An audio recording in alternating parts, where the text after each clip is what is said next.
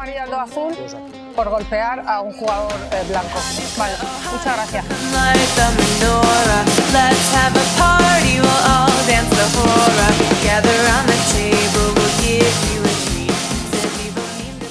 Hola, bienvenidos al primer programa de Sin Bean Podcast, un programa de charla amena con personas relacionadas con el mundo del rugby. Si queréis conocer todas las noticias relacionadas con el programa, podéis hacerlo a través de nuestras redes sociales en arroba tanto en Facebook como en Twitter como Instagram. Si queréis recibir notificaciones de nuevos episodios, podéis suscribiros a Sinbin Podcast en los canales de Evox, Apple Podcast, Google Podcast y Spotify. Y si tenéis cualquier consulta, alguna pregunta o alguna sugerencia, podéis hacerlo al correo de sinbinpodcast.gmail.com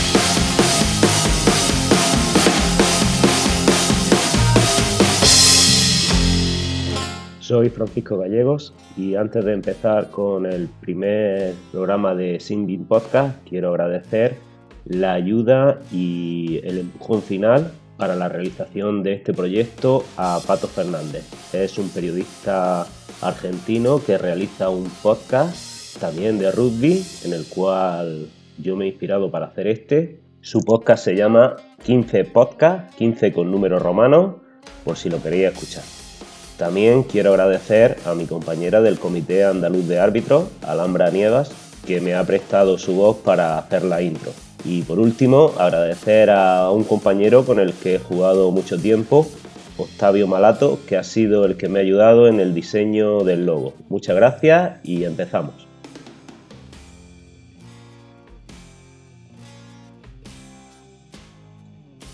Para este primer programa contamos con la presencia de Nacho Pastor, entrenador de URA, Unión de Rugby Almería, equipo de División de Honor B del Grupo C. Y además ha sido entrenador de Les Abelles y entrenador de la selección autonómica valenciana de sub-14, sub-16 y sub-18. Hola Nacho, ¿cómo estás? Hola, ¿qué tal? Muy bien. Encantado de, estar aquí contigo. Igualmente. Eh, la pregunta obligada. Eh, ¿Cómo la familia bien por el tema del coronavirus? ¿Amigos? Sí, sí, sí. Todos, afortunadamente todos, todos bien y, bueno, intentando pasar estos días pues eh, en casa y de la mejor manera posible, que, siempre hay recursos si uno, si uno lo busca. Sí. Me alegro de que todos estén bien. ¿Y cómo te organizas el día? ¿Tiene alguna rutina o, o, a lo que salga? No, no, sí, sí, intento, bueno, intento aprovechar el tiempo. Normalmente, no solamente en estos momentos de, confinamiento, sino en mi vida habitual, intento, intento hacer muchísimas cosas. Soy me van a faltar horas para hacer todo lo que quiero hacer, o para leer, o para estudiar, o para aprender, o para, o para conocer, ¿no? Entonces, bueno, pues me levanto, eh, hago algo de ejercicio, eh, una vez que, bueno, pues que ya cumple con esa, con esa rutina pequeñita, pero necesaria para no quedarte estancado, pues luego ya me dedico pues a, estudiar, a, leer materiales que me interesen, a, trabajar en remoto. Vamos, e intento mantener eh, activo y, al día las actividades en las que uno se compromete. Y estoy aprovechando ahora que, tengo tiempo pues, para, para estudiar y, aprender y compartir con, buenos amigos pues, bueno, experiencias y, y conocimientos. Muy bien, más o menos como yo. Bueno, eh, antes de entrar directamente en el tema del rugby, mm, como no, aquí en España lamentablemente no es así y, me imagino que no te dedicas exclusivamente al rugby, sino mm, te, dedicas a algo, tienes algún proyecto, algo más o sea, profesional que no sea, que no sea rugby. Sí, bueno, eh, durante estos dos últimos años aquí en Almería sí que he estado a tiempo completo dedicado al rugby. Aquí, en, Almería, pero bueno, fuera de Almería pues tengo, tengo varias actividades. Tengo una librería en Gandía, soy el, bueno, eh, tengo una empresa de informática que desarrollamos software deportivo. De hecho, soy uno de los socios de, de Match Ready, que es el sistema de competiciones y de licencias de, que pues, casi todas las federaciones autonómicas y por otro lado. Y, ahora que lo dices con el Barrevi, yo que soy árbitro, yo que soy árbitro, ¿No podéis implantarle el, certificado digital para que podamos firmar las actas digitalmente y mandarlas a la federación y que no nos hagan mandarlas en papel todavía? Eh, a ver, aquí va a quedar un poco mal la cosa, pero lo mandáis en papel porque quiere la federación. Es decir, eh, en otras federaciones, eh, porque te digo, creo que si no casi todas, creo que menos una, menos una o dos, eh, trabajan todas con, nosotros el sistema de competiciones y, y, hace mucho tiempo, por ejemplo, la primera que lo implantamos fue la Comunidad Valenciana y solamente estuvo el primer año el tema de guardar las actas en papel guardarlas simplemente hmm. por si fallaba el sistema. Y, pero ya en la segunda temporada y entramos directamente a gestionar sin papel las competiciones. Por lo tanto, el hecho de, incorporar cualquier mejora como a la firma digital es un tema exclusivamente que nos lo, que nos lo plantea la federación. A nivel tecnológico podemos. De hecho, en otros software que desarrollamos lo tenemos implementado. O sea, no, no hay ningún problema en eso. Y el hecho de que lo tengáis que remitir en papel es una cuestión exclusivamente de, de tu federación. te digo yo que en otras no se hace. Les tiraré de la oreja cuando vea al presidente. ya te digo yo que el sistema lo permite. Muy bien. Me decía, me comentaba entonces que tenías una empresa de informática y... Sí, y luego por último algo que, me apasiona mucho también es el tema científico y bueno, tengo la fortuna de ser patrono de una fundación que tenemos un complejo astronómico y, bueno, soy el administrador de la fundación y eso también requiere tiempo y, y, y quehaceres. Pero vamos, eh, es una de mis pasiones también mirar, mirar al cielo y, y allí lo puedo hacer con, con, tranquilidad. Entonces, bueno, digamos que si no hago una cosa, hago otra. Soy un culo de mal asiento y con muchos frentes abiertos, pero vamos, intento hacer aquello que me gusta y aquello que, que me hace, que me realiza. Sí, sí, lo de la astronomía no, lo conocía, la verdad. Eso es un complejo muy interesante. ¿eh? Es el complejo, se llama Complejo Astronómico de la ITA y está en el término municipal de, la Pola de Almoradiel, que está muy cerca de Quintana de la Orden, Alcázar de San Juan, esa zona ahí de La Mancha. Y la verdad es que, bueno, es un, es un sitio digno de, de ser visitado, con cúpulas, con, tenemos el telescopio para para ver así con los ojitos, sin, ordenadores ni nada, pues el más grande de España, a nivel divulgación. Y luego tenemos también un, bueno, hemos conseguido meter al sol dentro de un aula para poder disfrutar de, pues del sol sin riesgo para la vista, pues a un metro veinte de diámetro, una cosa así, y con diferentes filtros y mejoras ópticas, pues puedes ver las emisiones de materia del sol, puedes ver espectro, o sea, espectrografía de absorción, pues te estoy hablando de una espectrografía de absorción de metro veinte por 60 de alto, cosa que normalmente se ve en los libros o se veía pues a un par de centímetros si tenías la suerte de tener algún magazine para verlo. Vamos, en general, pues hemos montado todo un complejo y, muy contentos. Van los colegios, van profesores, damos formación. Muy bien. Todo, un mundo bastante apasionante. Muy bien, eso sí, sí, me ha dejado un poco sorprendido. No, no esperaba, no tenía conocimiento de esa faceta tuya. Otra, otra, cosa que también me ha dejado, que también me, dejó sorprendido buscando documentación sobre ti, eso, es que eres eh, sumilier. sí. ¿Cómo se, cómo se pronuncia? sumilier. Es sumiller en castellano. Sumiller, sí. ¿Eso? Pues mira, eh, personalmente intento, desde hace muchos años, intento mantenerme eh, activo, activo mentalmente. Y bueno, cuando uno pasa de los 40 se da cuenta de que la cabeza no le va como cuando tenía 18. Y decidí, pues bueno, que en la medida de lo posible, pues estudiar cosas eh, y además que te examinen. No, no, la, ser autodidacta está muy bien, pero tienes el riesgo de, de caer en la autocomplacencia y no, eh, no exigir. Entonces, claro, si no te exiges, pues tu asimilación de conocimientos es bastante menor que si te exiges. En ese sentido, pues decidí estudiar. Y bueno, pues normalmente cada dos años estudio algo que no, que no conozca. Ya hace unos cuantos años, por ejemplo, estudié francés, que no tenía ni la más remota idea, y un pues, año y pico estudiando francés. No soy un gran experto, pero tengo una base. Eh, después, pues hice también un máster en redes sociales como manager y demás. Y bueno, pues también bueno, es bastante útil para manejarse hoy en día. Y después hice otro de, de sumillería, porque me encanta, me encanta el mundo del vino, tenía algunos conocimientos, pero no los tenía sistematizados. Y la verdad es que el máster fue una, una verdadera gozada, una experiencia.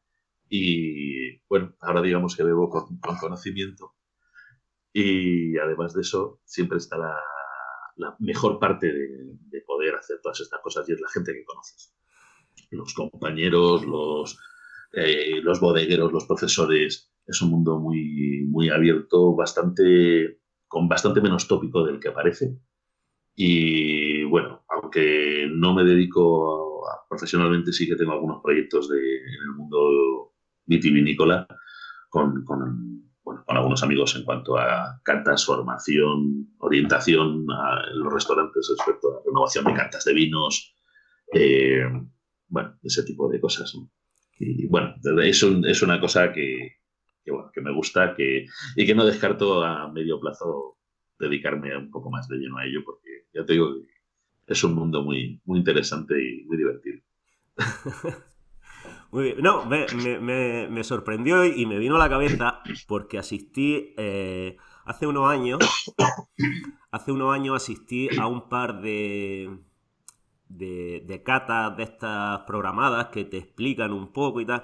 Y me hizo mucha gracia porque uno de los, de los formadores que vino decía que él había, habría cogido los, las ollas estas de cobre de toda la vida que había antes en las casas, dice, y hasta la he lamido para saber el, el, el, el sabor que tiene y el olor para, para después eh, describir los matices del vino y me sorprendió, me sorprendió muchísimo. ¿Has llegado hasta ese extremo? Todavía no. Eh, sí, sí que es verdad que vamos oliendo el mundo. Eh, date cuenta que precisamente el sentido del olfato es totalmente primario. Lo primero que hacemos al nacer es oler, no vemos. Y, todos tenemos la experiencia de de repente te llega un olor y dices, esto huele como yo estuve en tal sitio, cuando mi madre hacía tal. Eh, nos llega antes por el olor que, sí. por la vista o por cualquier otra cosa. Entonces, el problema de. El, a ver, el problema del mundo del vino eh, ha sido el intentar eh, dar un aspecto de, como te diría, de algo elevado, de algo difícil. No, como todo en la vida, creo que, que, lo importante no es hacer las cosas difíciles a los demás, sino cuanto más conocimiento tienes, cuanto más controlas una materia, seguro que lo puedes explicar de forma fácil. Y creo que eso es un reto que tiene ahora hacer que la gente se pueda acercar a él sin prejuicios, sin miedo, en función de sus capacidades. Eh, si tú conoces a alguien que toca un instrumento, ver a alguien tocar ese instrumento cuando de verdad toca y, y domina el, el, instrumento parece algo fácil. Sí. Alguien tocar la guitarra, el violín, el piano, eh, cualquier instrumento. O sea, tú lo ves tocar y dices, es que fácil. Eh, ponte ya en los otros temas. ¿no? Sí. Eh, yo creo que con el vino pasa exactamente igual. no es que, es verdad que luego hay, luego hay virtuosos en todos los sectores, incluido el vino. Pero es verdad que, que el trabajo de fondo es sencillamente estudiar, trabajar, y ponerle cabeza e intenciones. Eh, no quiere decir que, que, uno no pueda, pero lo más difícil en el mundo del vino, en el tema de los aromas en concreto, es hacer el esfuerzo de sistematizar tu cabeza, tu conocimiento. ¿esto a qué te huele? Pues no lo sé. El problema es que no somos capaces de ponerle un nombre a un olor, o una clasificación a un olor. Igual que muchas veces cuando oyes una orquesta, yo cuando voy a oír un concierto de música clásica, yo oigo la orquesta. Y salvo que el violín sea un solista, me cuesta mucho distinguir lo que acaba de hacer el oboe en medio de toda la sinfonía. Eso es lo que pasa con el vino. Que sacar matices, sacar instrumentos uno a uno requiere entrenamiento. Sí. Pero está al alcance de cualquiera. Y luego, como todo, y disfrutamos del deporte o disfrutamos de la música o disfrutamos de la lectura sin tener que ser escritores, sin tener que ser deportistas de alto rendimiento y sin tener que ser grandes escritores para disfrutar no hace falta tener ese conocimiento, pero sí acercarse sobre todo con, con, ganas de aprender y con ganas de disfrutar, porque el vino, como casi todo, como la lectura y como la música y el deporte, son para disfrutar. Sí. Eh, sí el, el, ejemplo podría ser, yo en mi caso, cuando solo era jugador y me ponía a ver un partido en la tele, solo veía el juego, centraba la vista claro. ahí en la pelota Después de llevar cinco temporadas como árbitro, me pongo a ver un partido y es completamente diferente de como yo lo veía antes. Claro. Pero completamente diferente. De hecho, el, el- un poco la maldición del iniciado, porque tú ves un partido y, y muchas veces me gustaría verlo como simple espectador. Sí. A ver lo que pasa, a ver para dónde va la pelota, a ver lo que hacen y, y- y ya está. Y otras veces, cuando quieres ver un partido de verdad, lo tienes que volver a ver, pues por ejemplo, para ver eh, la, la estrategia ofensiva o para ver la- el sistema defensivo o para ver, por ejemplo, el posicionamiento de- arbitral. Muchas veces, eh, cuando, cuando estás haciendo, no sé, en tu caso, cuando, no, cuando ves un partido, te interesa ver también cómo se coloca, cómo, cómo se gira Sí. en función del sentido del juego, dónde, eh, a, a qué distancia está del juego, todas esas cosas pues requieren fijarse de forma específica. Sí. Y si ves al árbitro, te aseguro que no ves que el ala está adelantado. Sí. Y, y si ves, y si ves a los jugadores, no ves al árbitro. Y si ves el ataque, no ves la defensa. Sí, sí, sí. Entonces, cuando, cuando intentamos analizar las cosas, se complica bastante la, la visión. Tener una visión de conjunto es bastante más divertido. O sea que Sí. Cambia mucho la visión cuando te especializas en algo, sí. en, en astro- en astronomía, en el, en el observatorio, tenemos, eh, tenemos la maldición de la maldición de ir al detalle. Y es lo siguiente, tú coges y cuando tú ves el cielo, el cielo con los ojos se ve de maravilla. En cuanto te pones un telescopio, la has liado parda, porque como mires a la luna, lo primero que ves son turbulencias. E intentar hacer una foto de la luna, por ejemplo, una foto de la luna eh, estabilizada, eh, entonces ya empiezas a necesitar una cámara, empiezas a necesitar una cámara especial, empiezas a necesitar un telescopio que haga seguimiento, empiezas a necesitar que el seguimiento que hace el telescopio sea de precisión. Cuanto más preciso, más estable te va a salir la imagen. Eh, al final, para disfrutar, mira con los ojos. Olvídate de, de hacer fotografías de la luna porque eh, haces de todo menos ver la luna. Puede ser, sí, sí. poner el punto, poner el, el punto en algo concreto requiere mucha especialización y, y bueno, y muchas veces perdemos la visión de conjunto. Hmm. Bueno, pasamos ya directamente al, al tema del rugby. Mm, Veo que tienen, he estado viendo en, en, en la documentación que, que he utilizado, que tiene mucha experiencia como entrenador antes de venir a Almería, tanto en la Federación Valenciana como con clubes. ¿Y cómo se desarrolló esa trayectoria? ¿Por dónde empezaste? Ah, Empecé por jugar de niño. Sí, Empecé pero no, no, pero me refiero más como, como entrenador. ¿Dónde, dónde...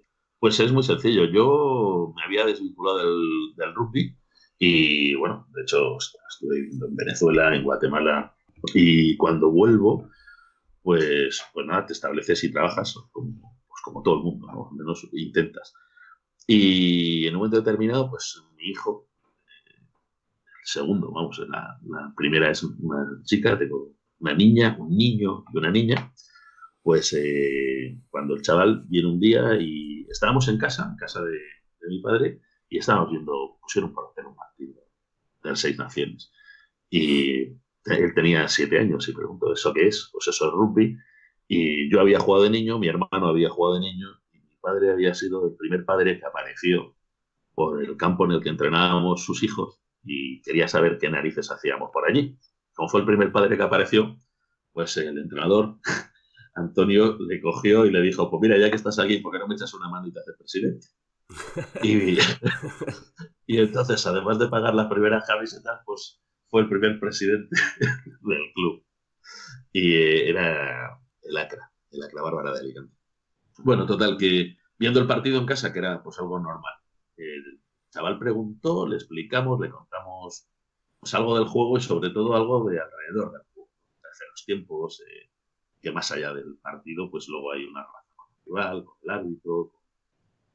Y, y, bueno, ahí quedó la cosa. Y a los meses él jugaba al fútbol y en el colegio y ya llegó y a su madre si creía que yo le dejaría jugar al, al rugby. Pues hablamos con él y como tenía un compromiso con el fútbol, pues tenía que seguir cumpliendo su compromiso.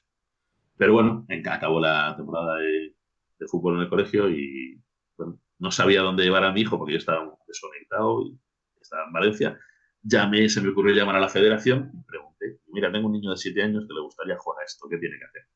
Y me dieron el teléfono de varios clubes de, la ciudad, llamé a uno, no me contestaron, y el segundo teléfono que me dieron, pero me dieron solo los teléfonos, ¿eh? ninguna referencia de, de a quién pertenecían. Y en el segundo me contestaron y, bueno, pues allí llevamos al chaval y empezamos. Entonces, allí llevamos al chaval y era el Tatami Rugby Club de la ciudad de Valencia y empezamos pues a llevar a los entrenamientos pues siete años y, como padre que va pues al final ves que hacen falta pues, entrenadores, hacen falta ayudantes, hacen falta como para poder hacer echar una mano. Pues te tienes que sacar un título pues saqué un título. Y empecé con entrenar. La temporada siguiente pues ya lleva un equipillo de, de niños y para temporadas después dije bueno pues como tengo un rato, pues voy a sacar otro título. Y me saqué otro título. Y como un par de años después, pues sigues llevando equipos de otras categorías y demás, y ya que estamos, pues me saco otro título. Y así, título a título, pues hasta hoy. Es un poco, entrenar empezó así. Y luego, en un momento determinado, pues, me ofrecieron participar dentro de, la Federación Valenciana como vocal estuve pues un año sus elecciones y en estas elecciones pues, estuve director técnico de la Federación Valenciana, mm. año y medio, creo que fue año y medio. Y casi dos, dos temporadas. Y luego, bueno, pues me dediqué simplemente al club. y en ese periodo, tanto un poquito antes como, como un poquito después, pues bueno, estaba como seleccionador de diferentes categorías. Pues como has dicho antes, sub-14, sub-16, sub-18, no siempre avanzando con el grupo, quiero decir, en función también de lo que de las necesidades pues vas cambiando, van acoplando, se van incorporando otros entrenadores también al plantel de, seleccionadores o de entrenadores de selección. Se empieza a hacer una labor en la, comunidad, en la Federación Valenciana muy, muy importante de tecnificación de chavales. Mm. Bueno, eh, digamos que fueron unos años bastante, bastante ocupados en, ese sentido y, bueno, muy, bonitos a nivel personal. Eh, con bueno, los campeonatos, tenemos alguna. Durante esos años, pues conseguimos que los equipos pues, 16, 18 fueran campeones de España, que el femenino también estuviera ahí en la primera línea, femenino sub-18, que, bueno, se hizo una, una labor de promoción que varios clubes de, de la comunidad valenciana en esos años fueron campeones de España de clubes, como fue el CAU, como fue la Belles, en diferentes categorías, eh, el Tecnides Valencia, Rugby Club Valencia, pues también ahí en, la brecha. Te hablo de los equipos nacionales, sí. el de academia. Por lo tanto, bueno, digamos que fue un poco un proceso natural. También, a ver, si tienes 18 años no vas a ser seleccionador de nada si tienes 70, pues posiblemente tampoco. Pero si te pilla en la edad adecuada, pues tampoco hay tanta, tantos entrenadores con formación. Eh, para, para, para atender la demanda que hace falta, pues eso, en los clubes, poco a poco, ahora se va, se va haciendo mucho hincapié en la necesidad de la formación y porque hay que tener, la buena voluntad está muy bien, y, en eso eh, siempre habrá que agradecer a, la gente que, que, ha hecho que el rugby llegue hasta donde estamos y que, y que se deja todo su tiempo fuera de su trabajo, que renuncia a estar con su familia para, pues para estar con chavales, para compartir con ellos sus experiencias y bueno, lo, que pueda aportar. ¿no? Pero es verdad que eso ha ayudado de, de una base teórica, de unos conocimientos en, en, otras materias paralelas a lo que sucede dentro del campo, la pedagogía, eh, no sé, el conocimiento más de un aspecto fisiológico, un aspecto eh, de, entrenamiento puro y duro, bueno, pues esa formación al final redunda en que tus entrenamientos sean mejores, que tu gestión con el grupo sea mejor. Eh, y luego te tienes que adaptar. No es lo mismo entrenar niños pequeños que de llevar un grupo de, rendimiento. ¿no? Puede ser un grupo, un equipo de división de honor. Entonces, bueno, todo eso, afortunadamente hoy en día se va canalizando formación, que la formación no hace todo, hace falta poner mucho de tu parte, de tener un diploma en la pared, pero pero bueno, es verdad que afortunadamente se va, se va consiguiendo una mejora. Y ya te digo, mi paso fue así, poco a poco y en grandes cambios. Empezó por la necesidad del club de, de tener gente que se, que, se, que se implicara y a partir de ahí hasta ahora, ¿no? Sí, sí, sí, sí. sí. Y luego, pues eso, a, a, nivel personal, pues bueno, pues en un momento determinado estaba llevando al 18 del Tatami y el segundo entrenador del equipo que estaba en primera territorial me ofrecen llevar el, el equipo de la Universidad Politécnica Sí. y bueno, pues paso a ser primer entrenador de, de la Universidad Politécnica. Ese año ganamos la liga y en la primera territorial. Al año siguiente me voy de director de las escuelas, director técnico de las escuelas de, de Les Abelles. Estamos cuatro años, estoy cuatro años allí y después me, me ofrecieron venir a Almería y aquí estoy. Sí. Aquí estoy. Ahora, ahora, entra- ahora entraremos un poco más en detalles. ¿Y tu afición al rugby? ¿Cómo llegó? Pues, He escuchado que forma- tu hermano jugaba, ¿es mayor que tú? No, no, es más pequeño. Ah. Y de hecho ha jugado menos que yo. Pero vamos, el. Pues fue muy.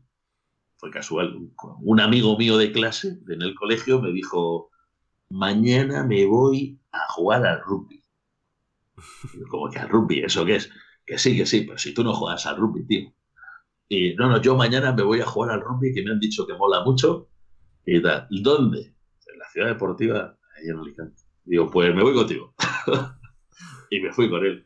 Y así empezamos. ¿De qué jugaba? tenía 11 años tenía cuando empecé. ¿De qué O jugaba? sea, la verdad es que pues empecé con 11 años no hay posición. Sí, bueno, sí. todo. Pero yo empecé de primera línea y en nuestra época primera línea era de todo. O sea, de uno, de dos, de tres. Sí, yo. eh, somos más o menos de, de, la, de la misma edad, más o menos. Sí, yo sí. cumplí. eh, eh, eh, hace poco he cumplido los 47 y la verdad que sí. Ah, yo- soy un poco más mayor, yo soy del 71. sí, de yo junio de- del del 70. 73. Pero hemos jugado, vamos, eh, eh, estamos hablando de, de- de la melee de aquella época que daba igual que podías jugar de uno, que jugabas de tres o jugabas de dos. Daba igual. Sí, sí, bueno. Y, y si te dabas cuenta, entrabas de uno y acababas de seis. O sea, que Sí. lo mismo. Pero, el, como te digo, empezamos de la forma más tonta. Eh, y empecé a jugar delante, luego ya con 15 años, pues, ya estás cerca del 1,80. Y pasé también de segunda, jugué de tercera, siempre en la delantera. Y luego acabé, pues, un poco más de, de 8. Fui, según fui creciendo, fui perdiendo volumen y me fui convirtiendo un poco más en un jugador un poco más rápido que cuando empecé Mm, y acabé de, jugando de 8. Muy bien. Y ahí, luego es curioso que tu equipo eres el 8 eh, y cuando me convocaron para la selección española sub-16 eh, me convocaron de 3. fue, muy, fue muy bueno porque me dice que a mí de- había un campeonato de España de clubes en Elche. De hecho, voy a participar con el equipo de Elche, que como anfitrión presentaba un equipo. En aquella época, pues nadie. Por aquella zona apenas teníamos jugadores para hacer unas concentraciones, jugábamos por concentración, cada equipo llevaba la gente que tenía y muchas veces jugábamos juntos, o, o revueltos, mejor dicho, ¿no? Sí. Y bueno, me llaman, me dicen, oye, que hacemos un partido, tal, y al día siguiente me preguntan, viene uno, me pregunta, oye, ¿qué mides, qué pesas? Eh, ¿Sabes jugar de sabes jugar de tres? Y, sí, claro. La anécdota, en el día anterior, en uno de los partidos, como ocho, había metido seis ensayos. Salía de y para. Sí. Y, y dice, bueno, pues te vienes con nosotros este verano y tal. ¿A dónde? Pues a la selección. Ah, muy bien. Y me quedo así pensando y le digo, digo, oye, vamos a ver. Eh, de tres, pero si yo soy un ocho de miedo. Si ayer metí seis ensayos, vamos, si tú me llamas es porque ayer metí seis ensayos y me viste jugar de ocho. Y se me queda así mirando y dice, sí. Eh, mira, Nacho, ¿tú te imaginas un 3 que juega como un 8 de miedo? y se acabó la conversación. No, me imagino que en, e- que en esa edad, sí, como si me preguntan a mí en ese momento, que también siempre he jugado de uno, y me preguntan, eh, ¿de qué quieres jugar? Y yo digo, me da igual, de titular, me da igual donde me ponga, como si me quieres poner de zaguero. Con esa edad, vamos, donde te dijera, no había problema. Donde dijera, Sí, la verdad sí, es que muy bien. No, no había problema. Y luego, tuve la, tuve la suerte de ir una vez una concentración y un partido contra, Francia y fue una experiencia para mí inolvidable. Sí, eso... Fue, fue en Vitoria y digo, disfruté muchísimo de la experiencia y, aprendí muchísimo. Hmm. La verdad es que fue una, una gran experiencia. Muy bien. Eh, bueno, mm, ya sabemos que cómo te iniciaste, tanto en jugar como de entrenador. Nos centramos ahora aquí un poco en Almería. Cuéntanos un poco cómo, fue lo de ponerse en contacto contigo. ¿Qué te, qué te, te pidieron? ¿Qué te, qué te contaron? Bueno, pues fue. Yo había. Bueno, eh, el ciclo, cada uno. Bueno, uno trabaja todo lo que puede en los proyectos. Yo además soy yo cuando me, involucro en un proyecto me involucro como, como si fuera para siempre. Luego ya sabes que lo que dura para siempre, pues depende de muchas cosas, ¿no? Y en, en, en Avilés, después de cuatro años al frente de la dirección técnica de las escuelas, pues bueno, también había un fin de ciclo, cambiaba la directiva y, bueno, digamos que, estaba libre en ese sentido de, de responsabilidades. Y un, un jugador, un exjugador mío, que bueno, que ahora ya estaba entrenador y demás, de, la Politécnica, me, llama un día, me dice, hola mister, que, oye, que están buscando entrenador en Almería, que si te animas. Y la verdad es que sobre la marcha dije, bueno, pues, ¿por qué no? Pues hablemos a ver qué, hmm. hay. Y él se enteró porque él, es, estuvo jugando en Burgos, eh, bueno, él estudió en Burgos y allí en Burgos, pues eh, conocía a David Martín Cifuentes y David Martín Cifuentes conocía a, bueno, conocía a Almería y conocía a gente del club, ¿no? A Miguel Palanca, que es el presidente de URA. Y, y entonces, bueno, me dio el teléfono de David, hablé con David, me contó qué era lo que, se hacía por aquí, que era un proyecto muy interesante, que, bueno, que era un proyecto en el que había mucho que trabajar, pero que se podía hacer cosas muy chulas, que si no conocía Almería, pues que también era una... La verdad es que conozco bastantes sitios de España y de los que... Bastantes es que te puedo contar los que me faltan. Y, y Almería era uno. Y entonces me, estuvo contando y, bueno, hablé luego con, con Miguel y, y, por teléfono muy bien, quedamos, vine un día y estuve hablando con, con Miguel y con, con Manute y bueno, pues eh, entre nosotros ya, pues ya cuajó, ya cuajó desde el primer momento la, posibilidad de, entrenar. Y la verdad que, bueno, así fue, fue, fue muy sencillo, muy, muy rodado. Y... Te convenció, te convenció Miguel, ¿no? Tiene un poder de convicción bueno. Sí, sí, sí, sí. No, la verdad es que los retos siempre me, han atraído y bueno, el hecho de, de un equipo que estaba, bueno, sufriendo las eh, temporadas anteriores en, evitar el descenso. Eh, bueno, pues era un reto importante y pues sobre todo vi buena gente con ganas de, de, rugby y con ganas de, sacar esto para adelante. Y bueno, los que venimos de, de la nada, porque el ACRA no existía cuando yo jugaba al rugby. de hecho, yo empecé a jugar al rugby en una escuela municipal y después creamos el ACRA. Hmm. Es decir, desde no tener compañeros a no tener instalaciones, es que no éramos 15 niños para jugar cuando yo era niño.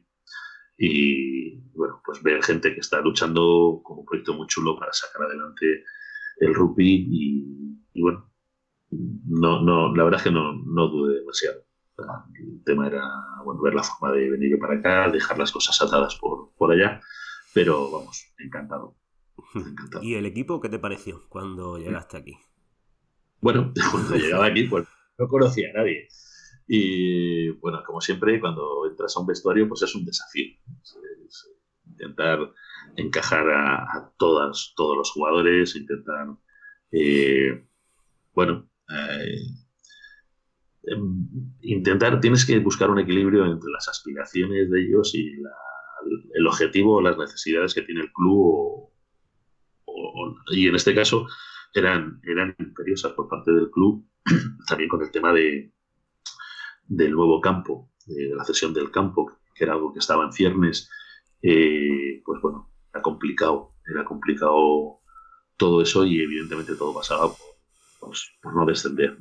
Hmm. Y en ese sentido, pues a veces es, complicado tomar, tomar decisiones con, jugadores con, muy buena voluntad, con, mucho sacrificio, pero que es verdad que cuando hablamos de, una liga como División de Honor B, pues tiene que haber un nivel deportivo exigente, y en ese sentido mm, Es, complicado dar el salto desde las ligas de territorial a lo que son los la, liga de división de honor. Y, y bueno, el, el, grupo pues me parecía, te digo, con gente con muchísimas ganas, ¿no?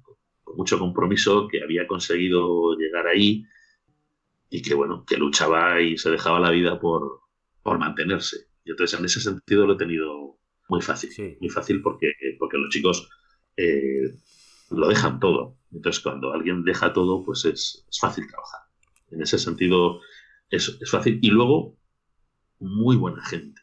Eso sí que te lo puedo, lo puedo decir con la mano en el corazón. O sea, no he estado en bastantes equipos, eh, conozco, bueno, he tenido la suerte de entrenar a muchos chavales eh, y el grupo como tal pues, eh, es un grupo formidable y en ese sentido y además con una calidad humana muy importante. Y, y, sin esa calidad no, humana no, es muy difícil trabajar.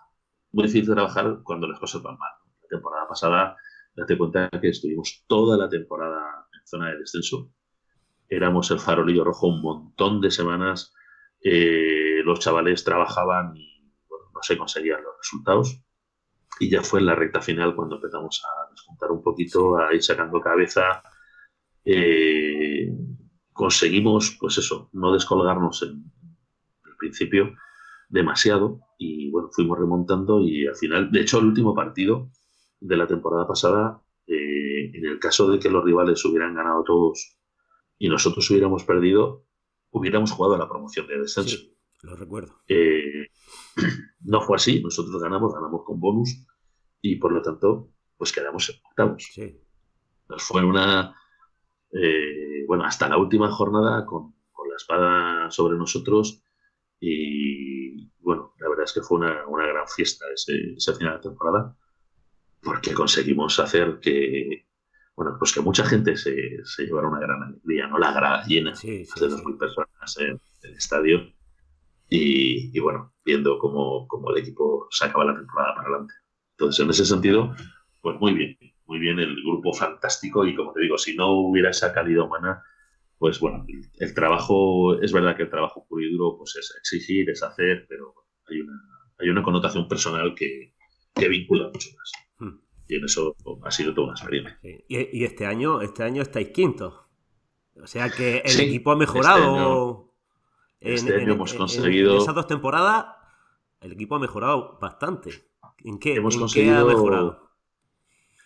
Sobre todo en, el conocimiento de, los propios jugadores. Conocernos dentro. Sí, sí, sí. Hemos, hemos, para este año, la verdad es que manteníamos, pues, no sé si el 90, 90, 90 tantos por cien del grupo. Con lo cual, el trabajo del año anterior, pues bueno, ya lo teníamos como, como base. Y lo que hemos conseguido este año es aprender a, competir.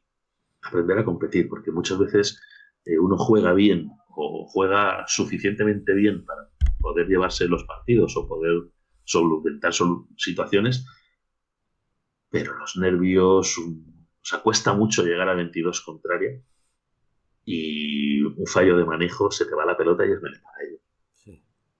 Eh, así de fácil. ¿Y cuántos pases tienes que dar para llevar la pelota de un lado a otro del campo? Son muchos. Entonces, llegar a ese nivel en el que das 100 pases y no se cae la pelota, después de 10 fases, después de 15 fases, eh, requiere mucho trabajo, mucha concentración, mucho entrenamiento. Y no te diré suerte, porque la suerte hay que buscarla pero intentarlo muchas veces para que salga. Hmm. Y bueno, este año sí, este año hemos quedado quintos. Bueno, falta, falta esta jornada que sabemos, no sabemos cómo está. Sí, ahora, ahora, ahora hablamos un poco de, eso. Pero, independientemente del resultado de esa jornada, eh, seguiremos quintos. Entonces, bueno, es, digamos, es, es, un sueño. El grupo ha trabajado muy bien y su, su premio es eh, bueno, estar ahí Los chicos, se lo han dejado todo y, y sobre todo lo que hemos vivido dentro del vestuario es lo que, lo que más nos llena. O sea, los resultados están bien. Pero uno se acuerda de, esas sensaciones de. Porque al final, el rugby, como, como dicen de, de, la vida, ¿no? Estar vivo significa sentir. No saber, sino sentir. Y nosotros, cuando hablamos de lo que jugábamos o cómo era el rugby cuando jugábamos, nosotros no recordamos los resultados de los partidos. No. si te acuerdas de algunos, lo que, lo que tú le cuentas a otro es cómo te sentías cuando estabas en el campo. Sí, cómo te sentías cuando, sucedían ciertas cosas. Y, por ejemplo, los terceros tiempos. Entonces, eh, eso es lo que a nosotros como, como grupo nos queda, que hemos vivido las horas de viaje. O sea, Almería está a muchas horas de muchos sitios.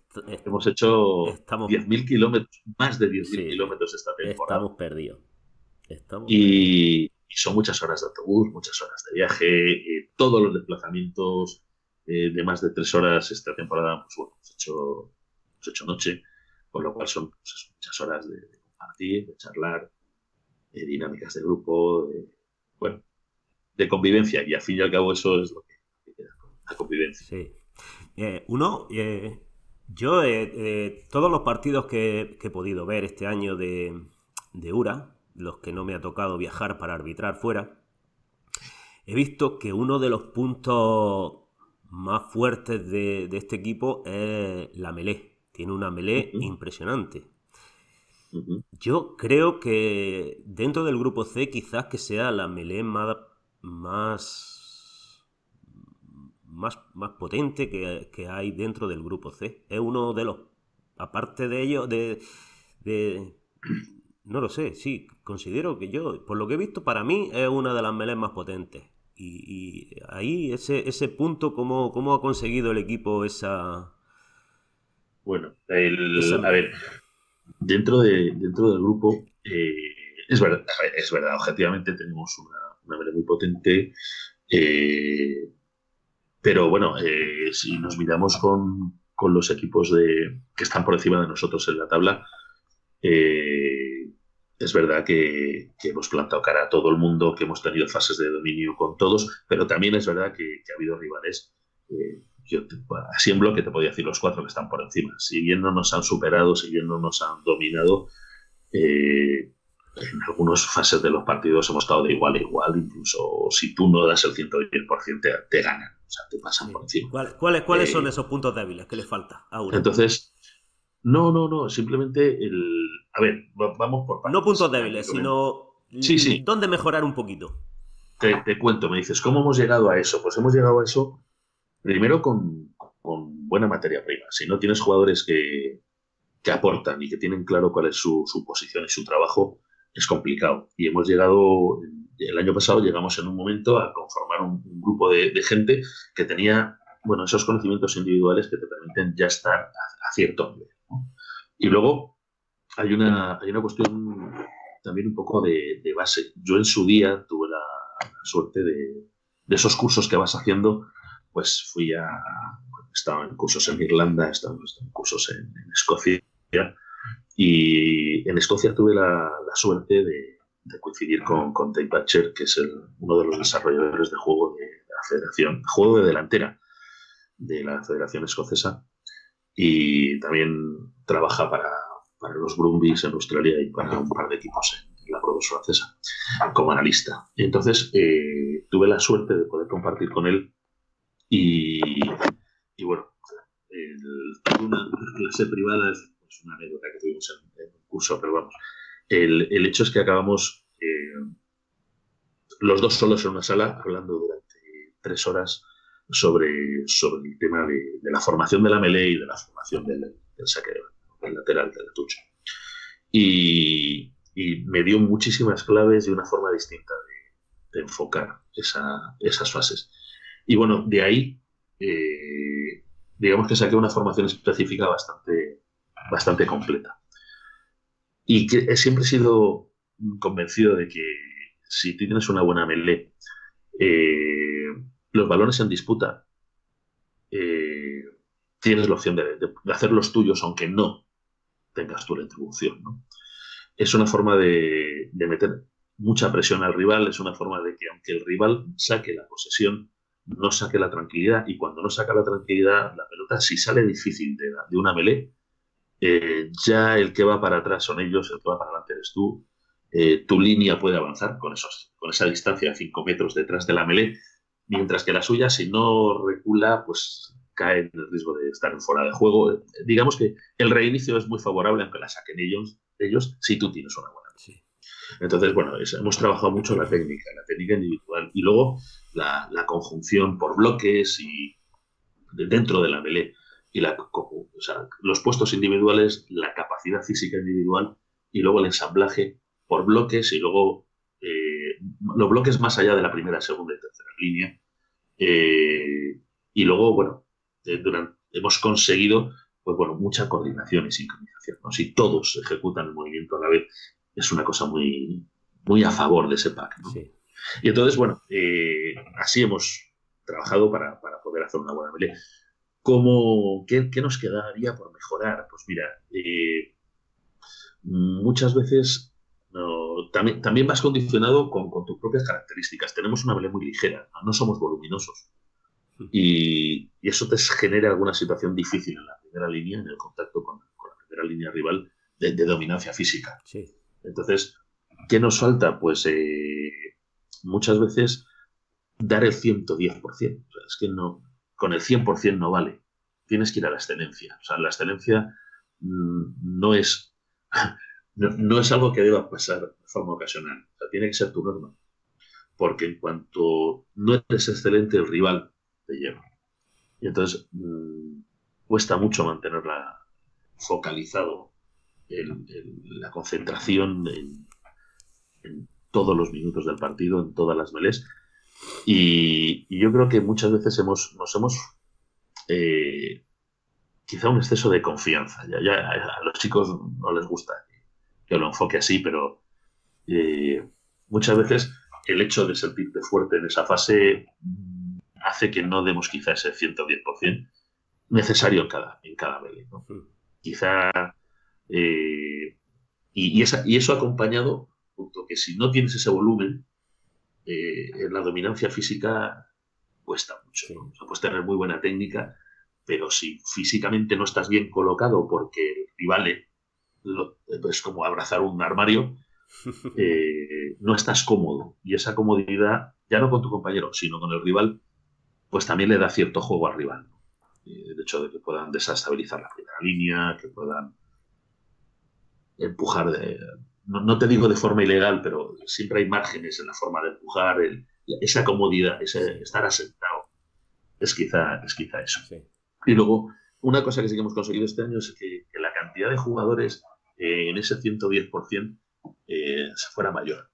Es verdad que, el año pasado teníamos un buen pack, y, pero había segundo nivel en algunos de los cambios por posiciones y sabemos que hoy en día no se puede jugar 80 minutos en la primera línea de una melee ah, y, dar un rendimiento óptimo los 80 minutos.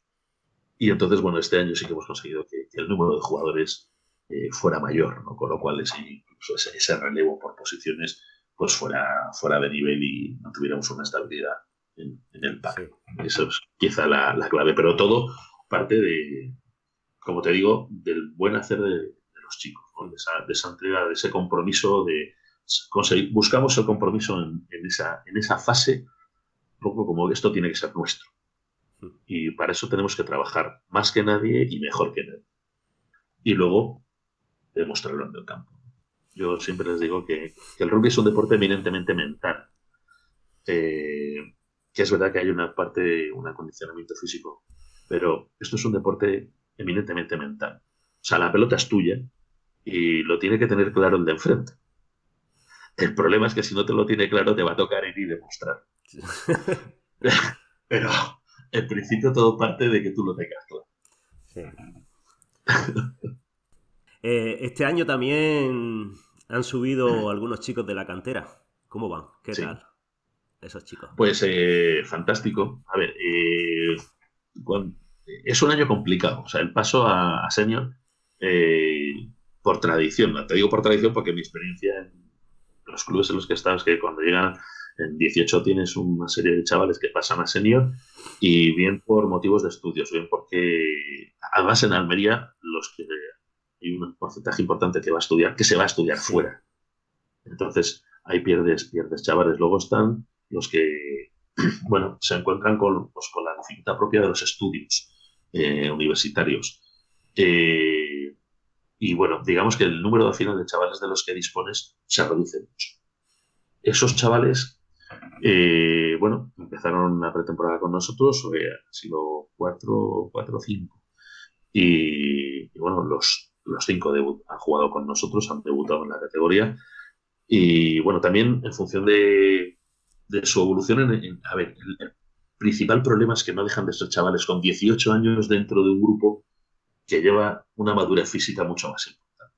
Ya, excepcionalmente tengo jugadores con 50 y tantos años, pero eh, la media de chavales 26, 27, 32, o sea, son físicamente, llevan mucho más gimnasio, son, son hombres mientras que estos no dejan de ser chavales con 18 años. Esa madurez física hace dificulta su incorporación al equipo en cuanto a poder rendir y, por su propia seguridad. Y de ese grupo, pues eh, los dos con más compromiso, que han sido Pablo, Pablo y Paul, pues son los que más minutos han tenido. Los, otros, pues bueno, también es verdad que, que la universidad pues les dificulta, ¿no? El, tema de los estudios, a ver, el rugby es, es, una opción, eh, es, es un extraescolar, tu, forma parte de tu tiempo libre. Y entonces, bueno, pues, eh, bueno, en concreto, Paul y, Pablo tienen muchas ganas y han, querido desde el primer momento ganarse un puesto y se han ganado sobre todo el respeto de los compañeros, que eso es muy importante. el grupo, ya te digo, el grupo es un grupo fantástico pero esa diferencia de, edad y de madurez, eh, los chavales se han ganado el respeto de los compañeros, el respeto del cuerpo técnico, lo han dado todo y, bueno, tenemos el caso de Paul, se tuvo una lesión en Sevilla y, bueno, se ha pasado el resto de la temporada pues, viendo de rehabilitar y ahora parece ser que, está claro que al final pues sí que se va a operar del hombro, pero Pablo, pues bueno, tenido más, más suerte en ese aspecto. Sí que es verdad que se dobló un pie y demás, pero bueno, se recuperó sin, sin mayor importancia.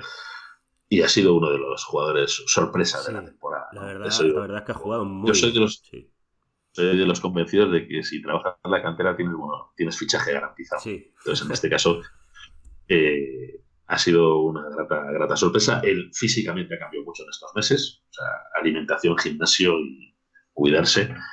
Y bueno, del chaval que, debutaba en pretemporada contra Jaén a, chaval que, que, está acabando la, temporada, vamos, nadie duda ni de, su calidad ni de su trabajo.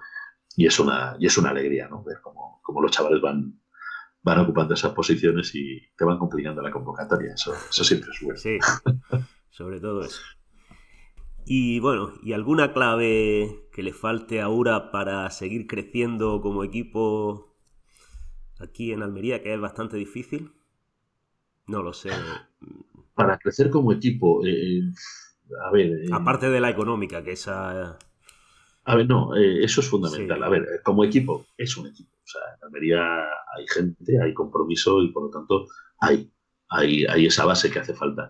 necesitamos ampliar las bases que haya más chavales que jueguen. ¿Por qué? Porque la pirámide tiene que ser pirámide. Tiene que haber un grupo muy numeroso abajo para que poco a poco hacia arriba vayan, vaya viendo esas opciones. Pero eh, sobre todo es una cuestión de, apuntalar cosas. O sea, es decir, ya este, estos años se ha hecho mucho hincapié en la formación de monitores y entrenadores, que son fundamentales para que las escuelas puedan tener eh, un mejor servicio a, los, a, los, chavales que vienen. No, olvidemos, y es que hoy en día el, el rugby, para muchos padres que, no están en el mundo del rugby, esto es una extraescolar. Y, y, no podemos hacer cualquier cosa con los chavales. Tiene que haber un proyecto educativo, tiene que haber un proyecto de desarrollo, tiene que estar muy bien hilvanado los entrenamientos, esa puesta en escena de los entrenadores tiene que ser buena hmm. para que los niños se diviertan. Eh, y estamos compitiendo contra pues contra otras extraescolares y estamos compitiendo contra otras formas de ocio. estamos compitiendo contra la, Play, estamos compitiendo contra las redes sociales, estamos compitiendo contra, contra la música, los idiomas, eh, hay un montón de condicionantes que hacen que seamos una opción más. Eh, en ese sentido tenemos que, dar algo más y bueno, en ello estamos.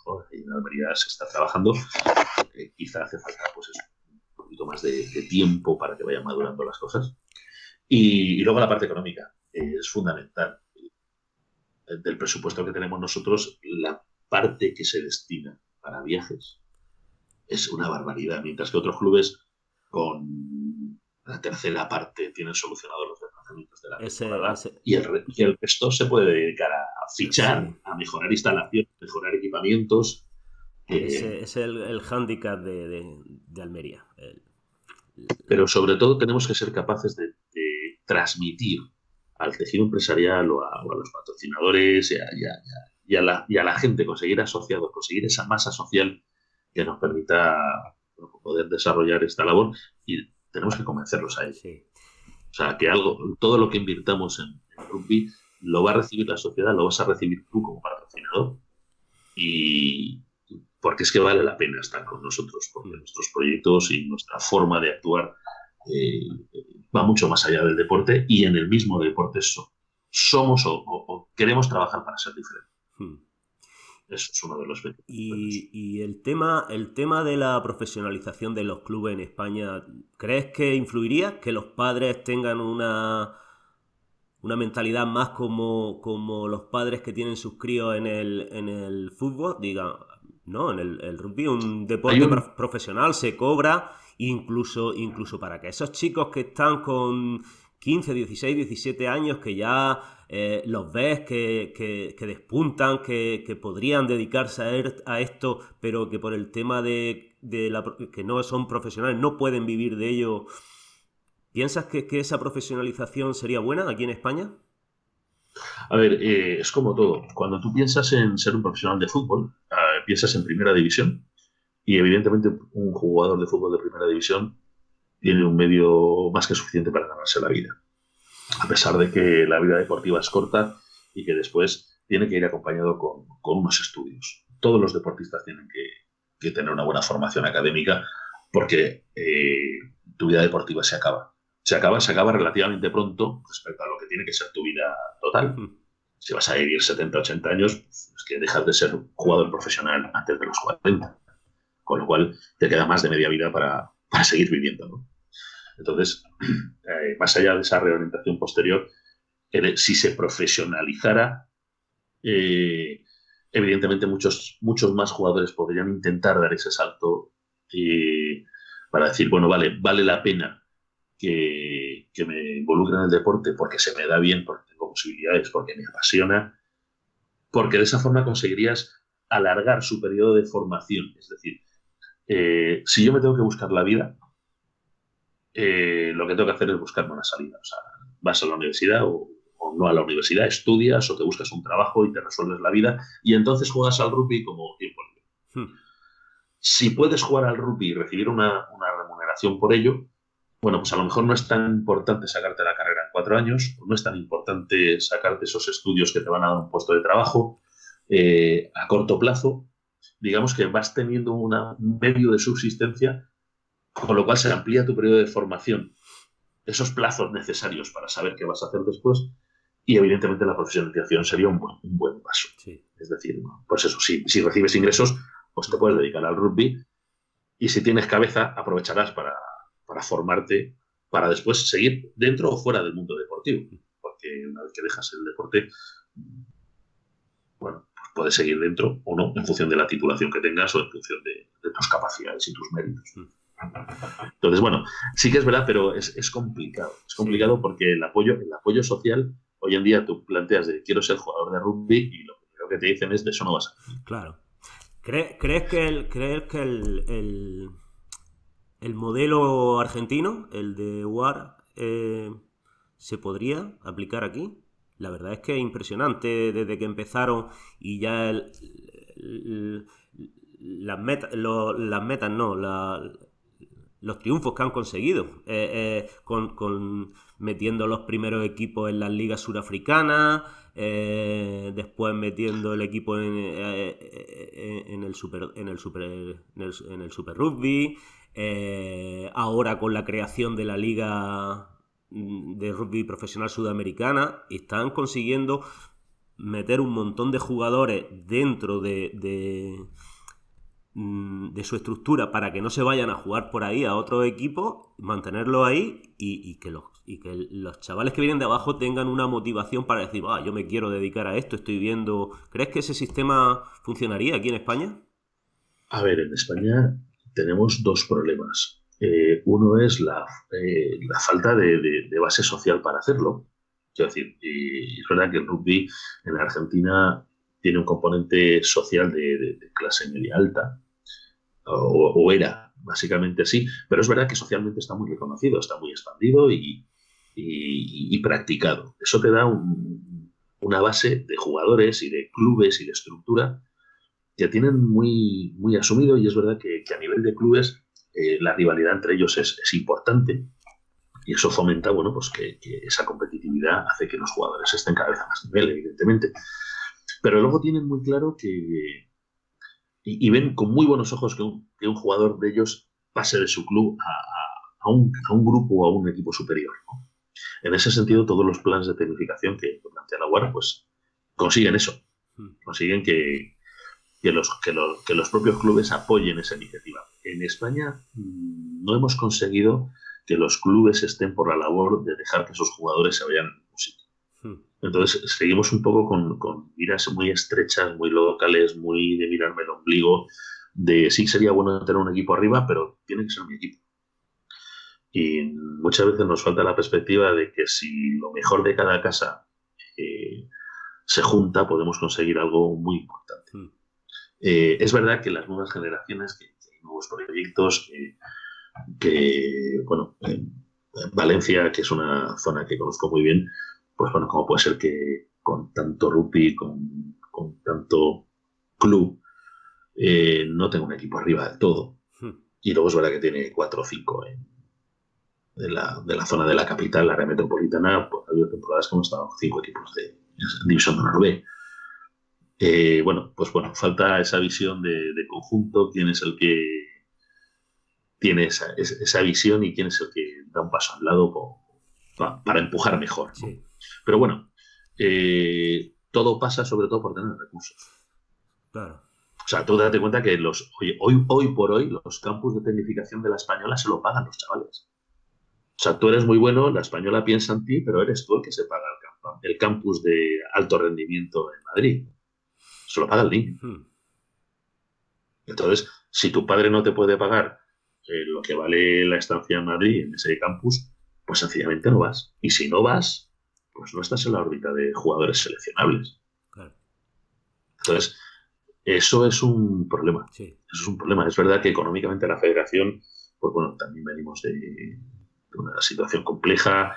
Eh, en su momento España tuvo la ocasión de meter un equipo, eh, creo que era el Cup, y en su día estuvo el Olympus 15 jugando.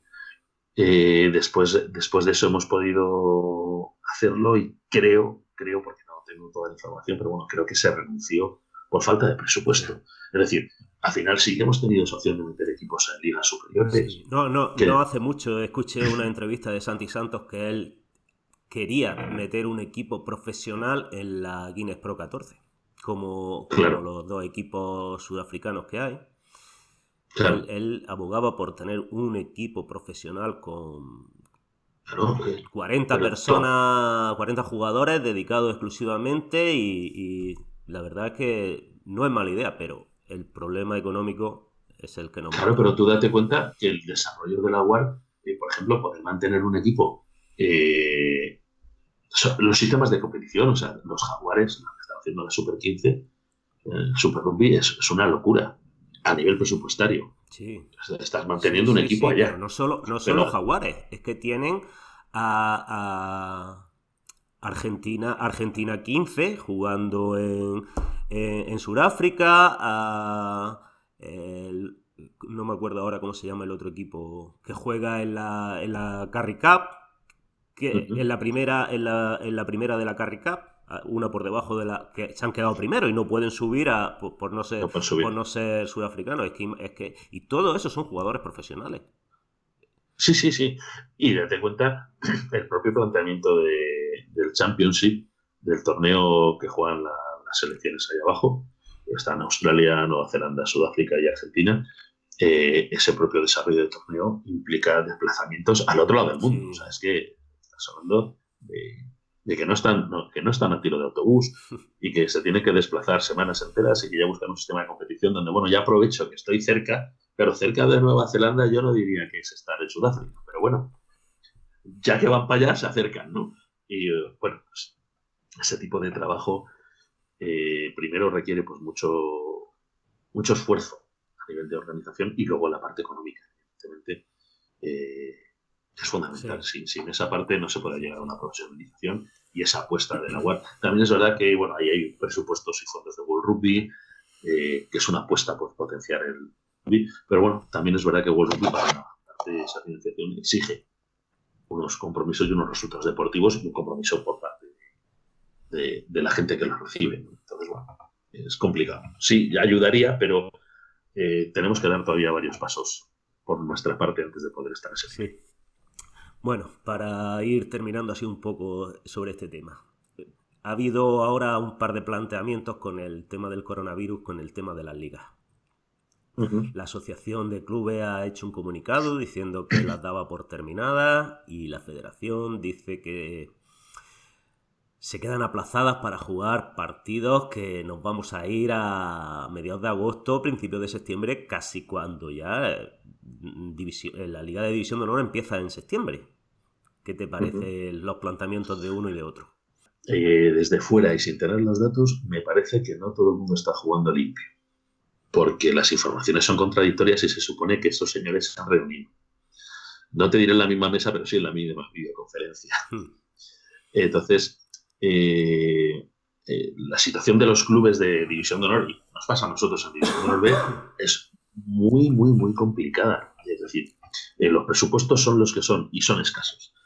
Eh, tenemos compromiso con los jugadores, eh, dependiendo del club y de las costillas, pero los compromisos al final eh, llevan, pues eso, un alojamiento, un salario, un acondicionamiento, unos medios que tienes que poner a su disposición y muchos de los clubes hacen su presupuesto hasta final de temporada.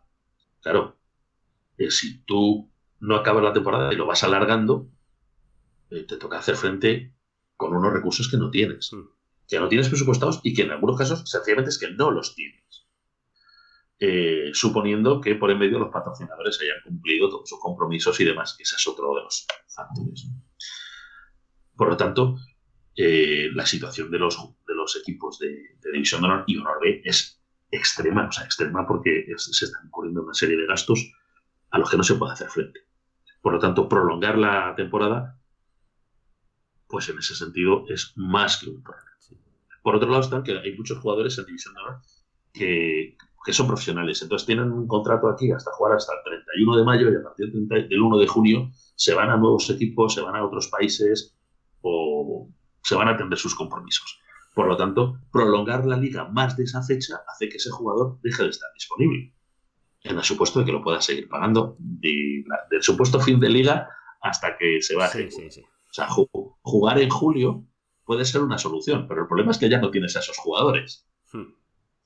Eh, pasarlo a septiembre, bueno, pues bueno, se puede atrasar el principio de la, liga, es verdad. Eh, por el medio, eh, bueno, pues a lo mejor se puede alargar un poco el calendario por detrás al año que viene. Bueno, sacar y las jornadas, el problema son las, cómo encajamos las jornadas de descanso, que son necesarias tanto para el descanso de los jugadores como para la recuperación de partidos que hayan quedado sin jugar, sin disputarse en su momento. Entonces, eh, eso es complicado. Hay otra fórmula, hay otra fórmula que se ha puesto sobre la mesa y es el hecho de que los equipos de división de honor, o sea, dar por finalizada la competición, los equipos de división de honor y de honor B que iban a jugar el playoff, todos conformaran una división de honor. Con lo cual, honor B perdería a esos equipos, nos dejaría grupos de 10 en honor B, con lo cual afrontaríamos la temporada que viene eh, con 10 equipos en honor B, pero en división de honor lo que harían sería 20 equipos, creo que sí son 12 más 8, sí, 20 equipos, y de esos 20 equipos jugarían una vuelta, todos. Ah, después de esa vuelta dividimos la parte de arriba por la liga, la parte de abajo por la permanencia. Sí. Y la propuesta es que eh, de, la parte de arriba pues ya juega sus cosas y sus playoffs y su, su sistema de competición normal. Y la parte de abajo, eh, de los 10 equipos que quedan, dos, los dos primeros de ese grupo de abajo, mantendrían su categoría en División de Honor y los siguientes ocho bajarían a División de Honor B, con lo cual, dentro de dos temporadas, volveríamos a tener 12 equipos Sí, en. División de Honor B. Ya había, había Y- leído también algo, otra, otra algo parecido así, como, como de hacer ya directamente dos grupos desde el principio, con los, con los equipos de, de División de Honor por un lado y, y los que se han ganado eh, la opción de jugar un playoff en- de División de Honor B, Descenso. que fuese otro grupo que, hiciese ahí una competición Sí, sí, sí, entre todos ellos. Eso. Mm, Sí, algo así parecido había leído, sí. De, hecho, de hecho, no sé, no sé, al final la Federación Española como, como lo, La federación lo que, lo que ha comunicado, que lo que ha dicho es sencillamente trasladar la decisión hasta como máximo el 30 de abril Mm. y si no toma antes una decisión, pues eh, tomarlo para eso. Pero claro, eh, todo pasa por retrasar la competición y claro, ahí es donde viene la dificultad de los clubes de división de, de honor. Y el, el otro formato entre que todos subieran es que ahora mismo tal cual está el formato de la sub-23 que juega junto con división de honor eh, y, y luego la o sea, no todos los equipos que a lo mejor juegan ese playoff tienen la posibilidad de tener esa sub-23 y por otro lado están que no todos los equipos que juegan un playoff a lo mejor tienen el presupuesto necesario para afrontar una liga en división Claro, honor. claro. Yo creo, yo creo que al final Entonces, algunos equipos se verán perjudicados y viendo el, el- anoche leí la noticia de que la Liga Profesional Francesa ha dicho que Sí. se ha terminado y se queda eh, las ligas se queda todo el mundo. donde estaba. Ni, ni sí. descenso, ni, ni ascenso, Ni ascenso, ni nada. Habrá equipos que se sientan bastante perjudicados, pero no lo sé. Quizá yo pienso Sí, que la FER va a ser salomónica y viendo el planteamiento de otras federaciones seguramente hará lo mismo. Hombre, creo que Italia ya lo hizo, la Sí, italiana. sí, también la- eh, sí. En Irlanda, en Irlanda creo que han tomado la medida. Creo que, creo que es Irlanda y, y Francia, bueno, es noticia de ayer.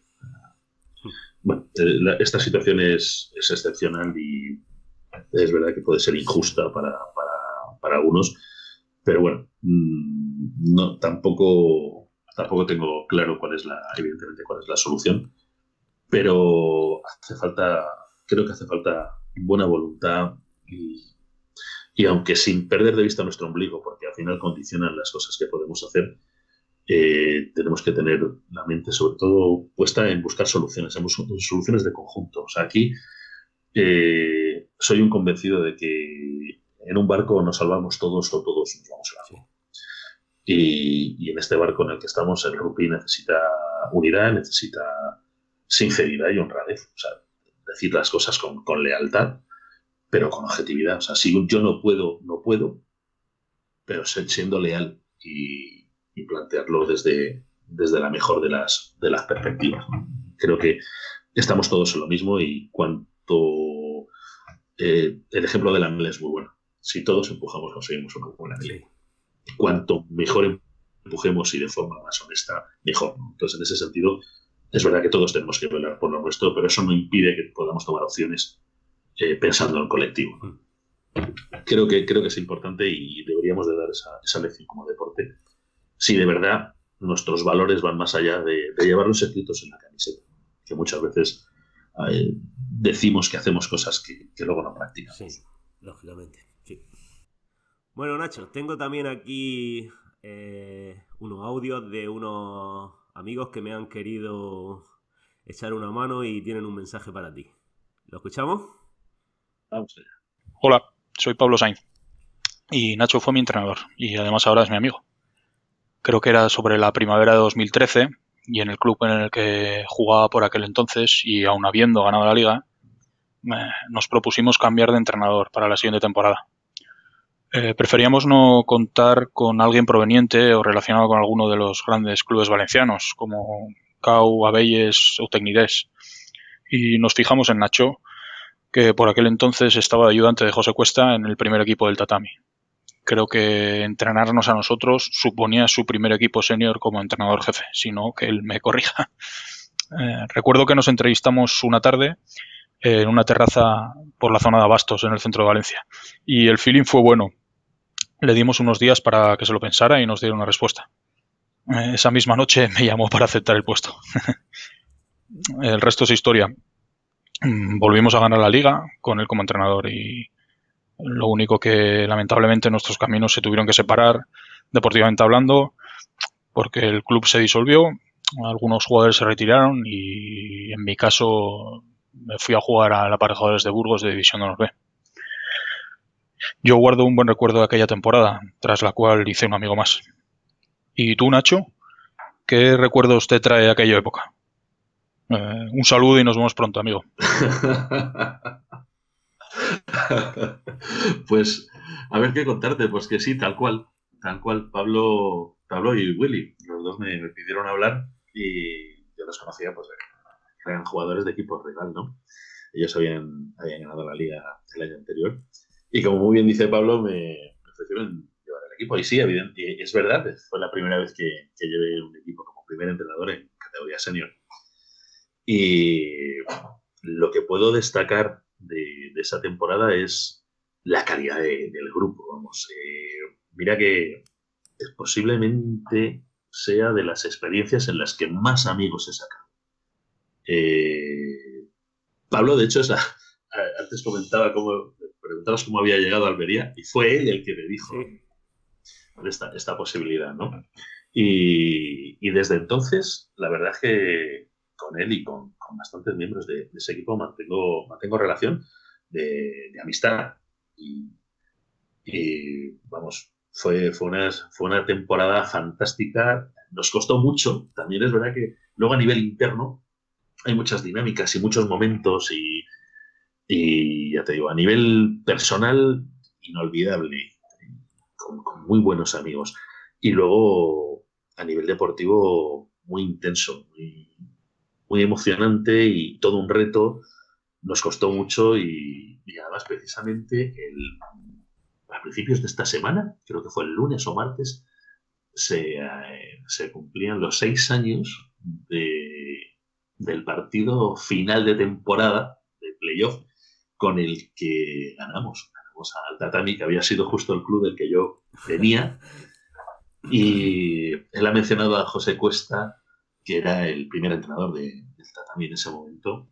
Es una persona excepcional y que gracias a él, cuando, cuando hablé con, con Willy y Pablo, le dije, oye José, que me han, ofrecido esto, eh, automáticamente dice, vete, vete, vete, vete de aquí, vete y demuestra que eres un, gran entrenador. Y tengo esas palabras a, a, fuego, ¿no? Y luego jugamos la final de liga contra, contra ellos y bueno, ganamos nosotros y una, intimidad es que justo cuando acaba el partido, normalmente los entrenadores caminamos uno hacia otro y nos saludamos, ¿no? Y en este caso, antes de participar del pasillo, en enhorabuena con los jugadores. Y en este caso, eh, nos saludamos de una forma muy, muy especial y, y, le dediqué el partido, porque si él no me hubiera dado ese empujón, pues a lo mejor no hubiera desarrollado mi, mi carrera como entrenador. Entonces, la verdad es que fantástico fue, fue un año excepcional y, y, bueno, sobre todo haces buenos amigos. Y, y, al final eso es lo que queda. El ganar, pues sí, está muy bien, muy bien, no lo vamos a negar, muy bien, muy bien, pero sobre todo es la, los amigos que, que te encuentras por, por, el camino y sí, al año siguiente, bueno, pues el equipo se disolvió, pasó a constituirse el ERCA, eh, la universidad no quería apoyar el deporte federado, cuestiones internas de la propia universidad y demás. Y muchos de los jugadores de aquel grupo pues, dejaron de jugar y bueno, se produjo un, cambio de, ciclo en, aquella estructura y bueno, yo pasé a, la dirección técnica de Bellas en la escuela. Pero vamos, una, gran experiencia, la verdad es que, que, muy bien. Y te decía que, que precisamente a principio de esta semana Pablo me había reenviado el partido. y, y lo, lo hemos, nos hemos reído bastante. Vale. Bien, aquí tenemos otro amigo, Nacho, que también te quiere decir algo. Hola, muy buenas. Eh, mi nombre es David Alcaraz y me han pedido que, hable un poquito de, mi relación con Nacho Pastor en, esto del rugby. Eh, uf, eh, si me tengo que remontar muy atrás, creo que no vamos a acabar nunca. Pero bueno, voy a intentar ser breve. Básicamente yo conocí a Nacho Pastor cuando inicié en esto del rugby en el año 88, allá por el 88. Él llevaba unos pocos años antes que yo jugando ya de juvenil. Yo inicié prácticamente en mi primer año de universidad y fue justo cuando se fundó el Acra Bárbara Rugby Club. El Acra se fundó eh, en el 88 y yo entré unos meses eh, después de fundarse, prácticamente dos, tres meses después de fundarse. Con lo cual ahí conocí a Nacho, que él, pues eso, era un poquito más joven que yo, no mucho, pero un poquito. Y lo conocí ahí. La verdad es que eh, esto del rugby un poco, pues hubo dos personas que, para mí, que un poco me metieron en esto del rugby a tope y que me metieron un poco la sangre del rugby ahí, que fue Antonio Huertas, que era el entrenador que había en ese momento, que fue también entrenador de Nacho Pastor, y Nacho Pastor. Y Nacho Pastor tenía una peculiaridad importante, que a pesar de su juventud, de ser más joven que yo y más joven que algunos de los que estábamos ahí, eh, él transmitía una fuerza, un tirón y algo que, que era que era algo así por encima de, del resto. Esa, esa cosa que se le ve en una persona cuando eh, va a despuntar en, en una actividad o en un deporte o en una profesión él tenía esa inquietud de eh, la mejora constante. Eh, a mí me impresionaba mucho cómo tiraba de todos, pero no tiraba en el sentido de, de intentar mejorar mm, él como jugador y que todos fuéramos detrás, sino era una sensación de que teníamos que mejorar todos para hacer un mejor equipo. Esa sensación que, que te da un entrenador cuando te está vendiendo un poco su producto, por decirlo de alguna manera. Y eso ya lo tenía Nacho siendo un juvenil. Eh, con Antonio Huertas y con él, pues para mí fueron las, las primeras eh, vivencias en esto del rugby y por eso Nacho me impresionó mucho ahí. Yo creo que Nacho eh, evidentemente se acuerda de Antonio Huertas y, lo conoce bien. yo creo que para él también sería un referente. pero bueno, al final fue un inicio y fue pues los inicios como tales. de esa época se acordará tranquilamente de cómo limpiábamos el campo de piedras antes de jugar, porque era un campo de tierra allí en Maristas, que había que limpiar las piedras que había por en medio, porque era más un, terregal que, que, no un campo de rugby. Pero cómo limpiamos eh, las piedras para, para poder entrenar o jugar. Em, me voy a ir un poquito más adelante porque yo creo que tengo que resumir muchos años de, de experiencia con el rugby. Pero bueno, eh, la verdad es que transcurrieron años jugando y creciendo el club. Al principio éramos en algunos partidos 11-12 eh, y, esa ansia de jugar y esa ansia de transmitirlo todo lo tenía siendo 11 contra 15 o siendo 12 contra 15 o siendo los que fuéramos contra, contra el mundo. Y yo creo que el club nuestro un poco ha crecido gracias a personas como, como Nacho Pastor y ha ido creciendo pues, en cuanto a valores y en cuanto a otras cosas que son tan importantes en el rugby. Eh, más adelante, eh, después de muchos años de jugador, me lo encontré eh, en mi última etapa como jugador y él ya estaba como entrenador de un equipo en Valencia y yo en el Acra jugando y él en una final me lo encontré como entrenador del equipo contrario, cosa que mm, fue agradable y, y al tiempo un poco desagradable porque claro, perdimos esa final contra él, pero bueno, el perder contra un amigo al final pues fastidia en ese momento, pero bueno, que has estado ahí compitiendo con él y te deja al final un bonito recuerdo, ¿vale? A pesar de que uno pues no haya podido conseguir la victoria. Pero en ese sentido, pues eh, al final he acabado encontrándomelo pues, como entrenador y yo como jugador.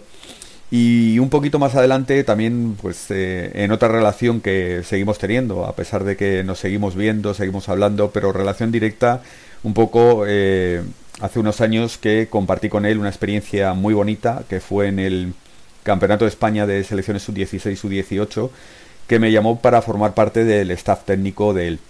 Y me llamó desde un punto de vista que me gustó y que creo que poca gente en España en el deporte amateur, porque estamos hablando de que en estas categorías todavía es muy amateur, incluso en categorías eh, como una división de honor B, considero que en España todavía estamos muy en amateur, casi diría que en división de honor, pero para muchos aspectos de, de cómo funciona el deporte pero me gustó mucho la, la, vista que tenía y formó un staff técnico muy, muy, para mí muy bueno, porque buscó perfiles diferentes, buscó perfiles en los que se tratara tanto el tema físico como el tema mental, que es por el que me, me llamó a mí, como por otra serie de temas eh, para trabajar con un equipo. Al final el, el, el que haya un equipo multidisciplinar trabajando en ese sentido es súper importante y bajo su dirección la verdad es que fue una bonita experiencia.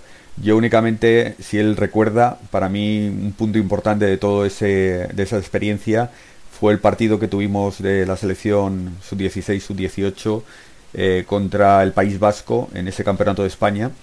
Eh, en el que formamos, hicimos unas dinámicas eh, prepartido en el que fuimos un poco subiendo la motivación poco a poco, progresivamente de todos los jugadores, tanto la parte física como la parte de motivación puramente de charla, eh, por parte mía y de trabajo con ellos, como su parte final de eh, juntar un poquito todo ese trabajo previo del preparador físico, del mío, etcétera, eh, para llegar a poner su punto final. Yo creo que fue un punto que él mismo, yo, yo lo vi emocionado y lo vi que que él lo estaba viviendo con mucha fuerza y de hecho yo todos lo vivimos con esa fuerza y los chavales respondieron de una manera increíble en el partido. Salieron como si fueran los mejores jugadores del mundo, no dejaron jugar al equipo para nada.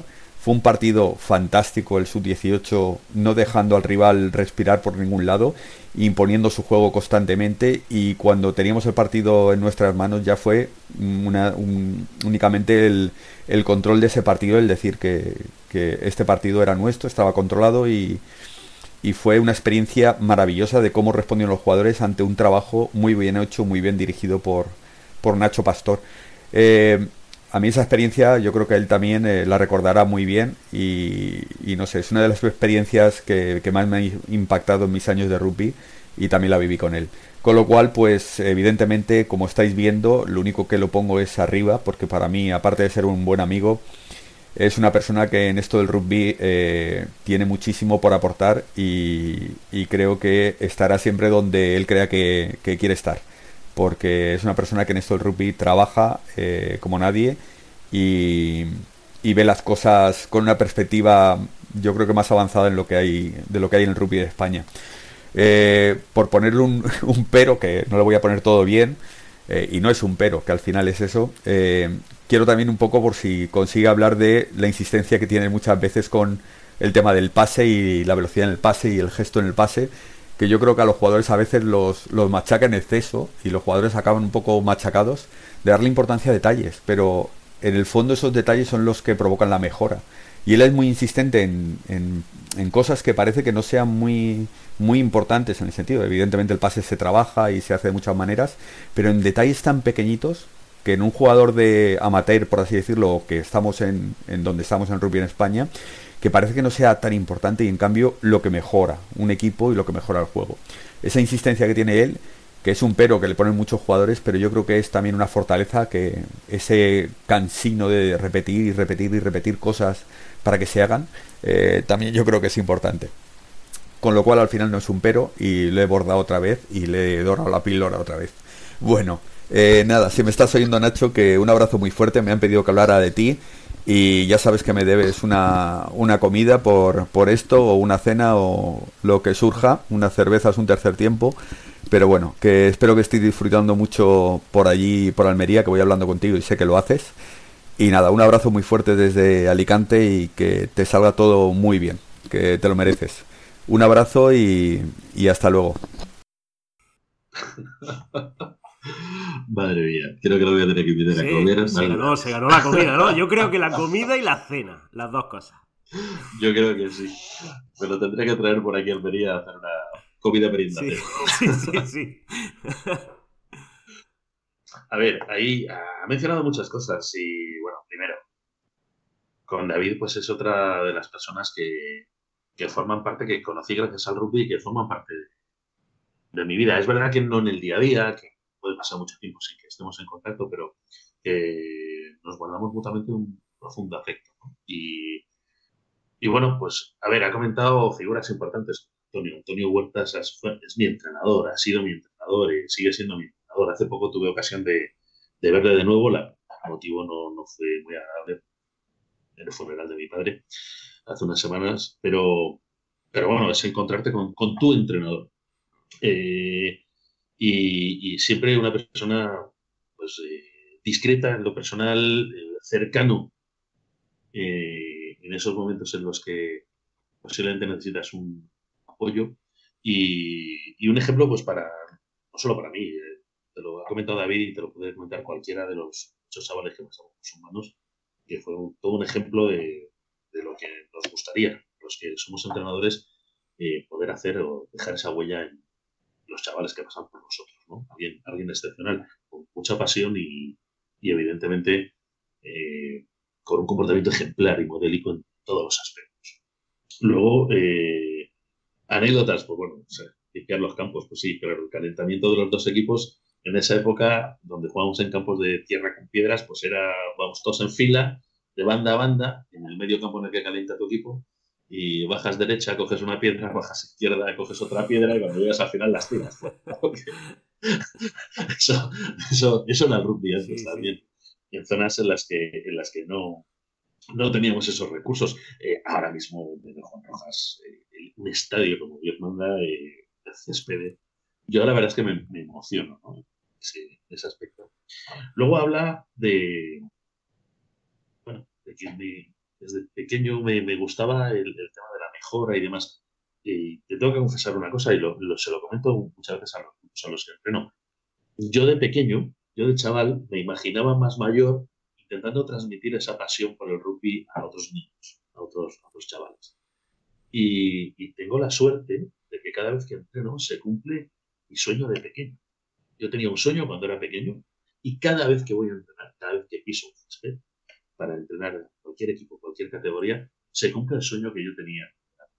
En ese sentido creo que soy un privilegiado, eh, porque hago, ah, toco, vivo todos los días que voy a entrenar lo que yo quería de verdad hacer de pequeño. Yo no soñaba, soñaba con ser astronauta, alguna vez he soñado con ser astronauta o, o, con ser...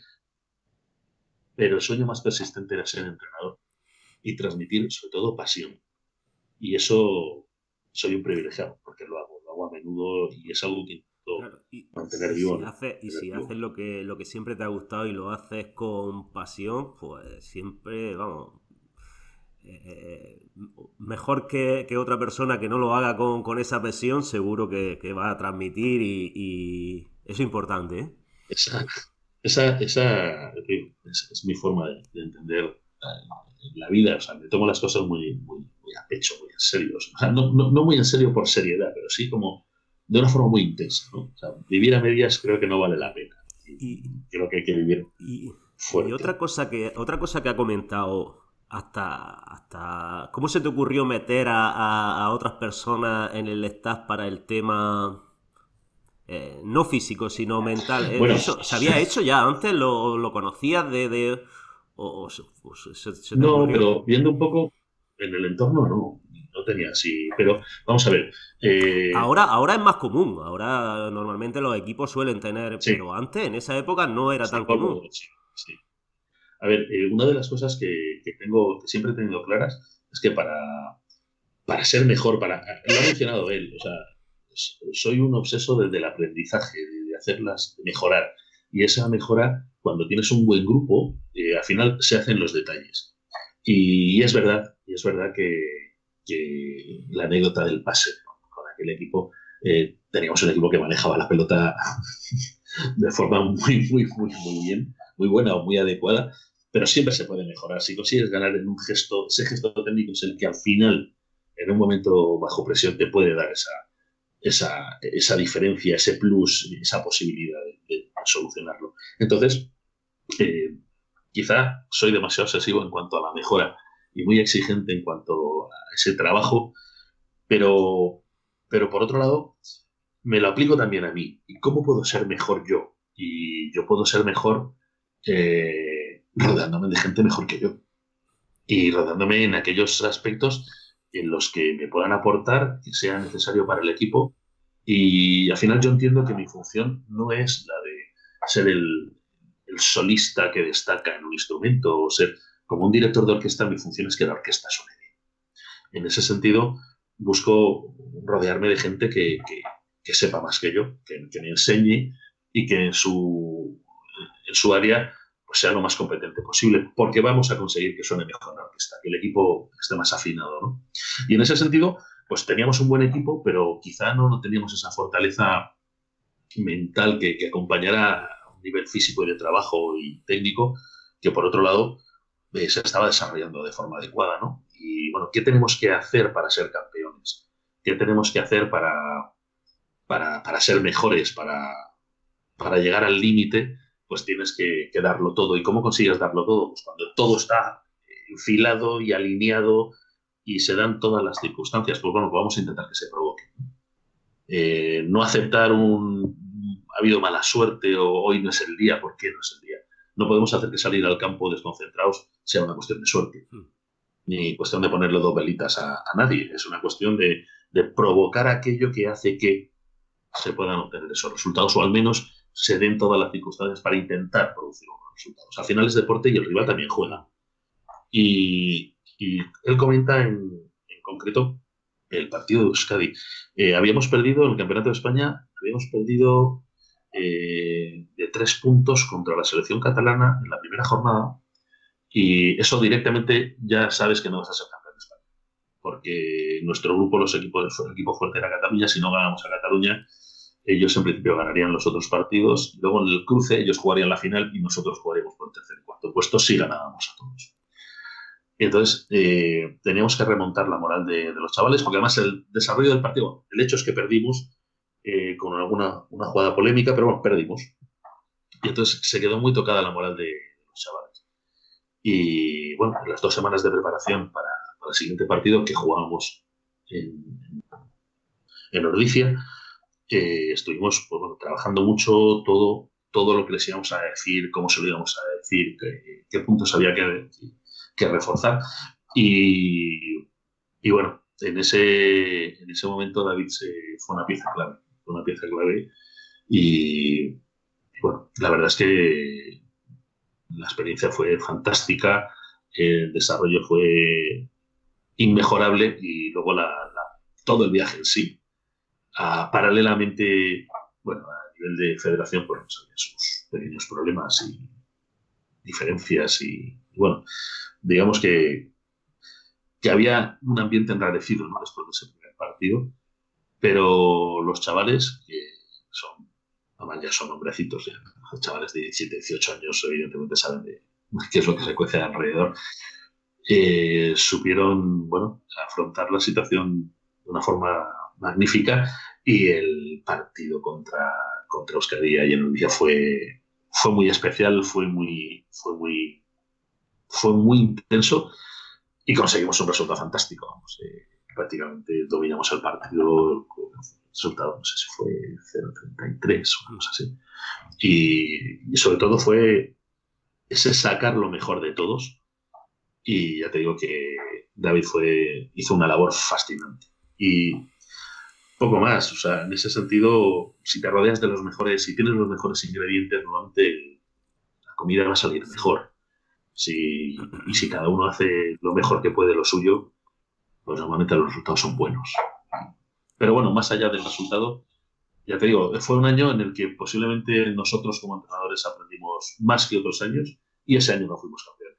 O sea, ese año superamos la, fase de grupos, cruzamos por el tercer puesto contra Madrid y jugamos en Cuenca. Fue un partido interesantísimo se nos puso muy complicado, perdíamos de nueve en el descanso, o sea, y al final, bueno, remontamos el partido, eh, también de infarto y conseguimos ser terceros, pero más allá de, los resultados, es eh, el en qué te conviertes en el proceso. Muchas veces dicen en qué te conviertes durante el viaje, y yo creo que afortunadamente por gente que, que ha querido apostar por, por a veces por propuestas un poco locas, como oye, vente para hacer de coaching hacer coaching con los chavales para fortalecer un poco su, su resiliencia, Que, no, que, no, se vengan abajo con, los fracasos y sepan enfocar las cosas. Y, y David dijo que sí. Yo no sé quién estaba mal, por proponérselo o él por aceptar. No, me parece una cosa muy acertada para, para esos años que todavía no, no era tan, tan común, la verdad. No, muy bien.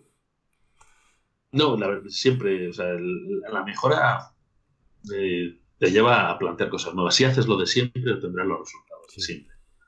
Eh, hay que intentar cambiar, hay que intentar tener claro qué es lo que quieres y qué es lo que pretendes. ¿no? Si fijas objetivos muy concretos, es fácil conseguirlos o es fácil dirigirte hacia esa conservación. Pero luego sabrán, pues a veces depende también de un poco de suerte o de que los elementos se alineen. Pero vamos, sí, es, la verdad que ha sido colaborar con, con David ha sido fantástico y seguimos manteniendo contacto y sobre todo es una persona estupenda que, que se ha ganado una cena. Desde luego me, me ha emocionado bastante lo que ha comentado. Muy bien. Y tengo el último. A ver, a ver qué te parece este. Muy bien. A ver.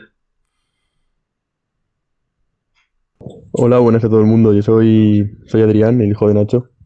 Y bueno, he tenido la suerte de que durante varias temporadas él haya sido mi entrenador. Y dos cosas que yo destacaría como el entrenador que a mí me han servido, tanto como jugador como luego como entrenador, creo que es eh, la capacidad que tiene de adaptarse, depende del equipo que tenga, y el poder jugar de una manera u otra.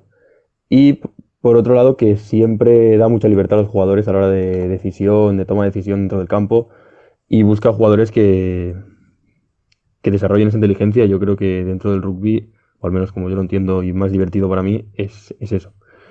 Y más allá de eso, yo creo que las mejores experiencias que nos hemos llevado eh, en el rugby juntos mm, han sido los, viajes. Al final Mm, siempre son experiencias muy chulas y es lo que buscamos en, el deporte. Y entonces yo creo que todos estos viajes que hemos podido hacer con diferentes equipos y a diferentes cosas son al final lo más bonito que nos llevamos de, del rugby.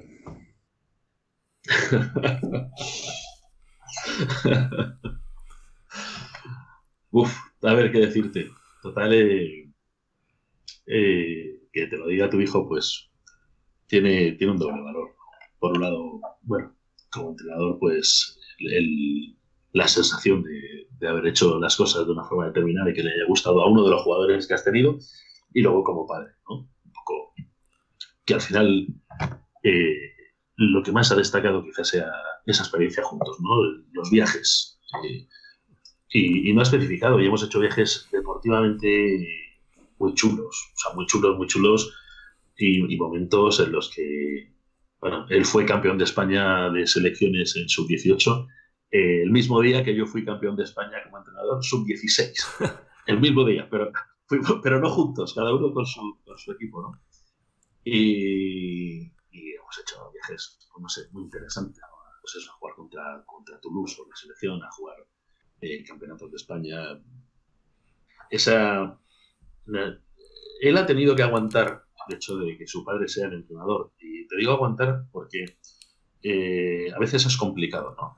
Manejar en el entorno, el convocar a tu hijo en un equipo, da pie a, bueno, a la sospecha de favoritismo. Eso, y demás, va a seguir siempre, yo creo que eso va a seguir siempre así, eso no va a cambiar nunca.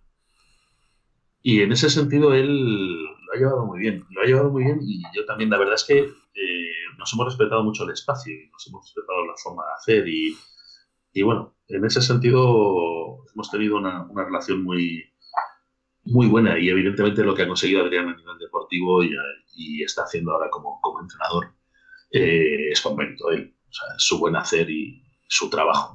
Eh, quizá ahora que, que, estamos separados geográficamente se, se valore más el hecho de que no sea jugador mío y el hecho de que yo no esté en un club con él y bueno, hace que, que pueda brillar un poco con, con, luz propia, ¿no?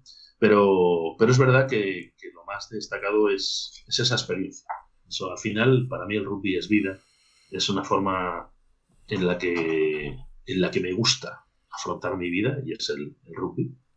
Y, y, creo que para mí es totalmente satisfactorio entender que, que lo que pasa en un campo de rugby refleja, refleja muchos aspectos de la vida, lo duro que es avanzar, lo necesario que es el apoyo, eh, que si que lejos puedes llegar tú solo, pues sí, puedes llegar muy lejos, pero seguro que con un equipo llegas más.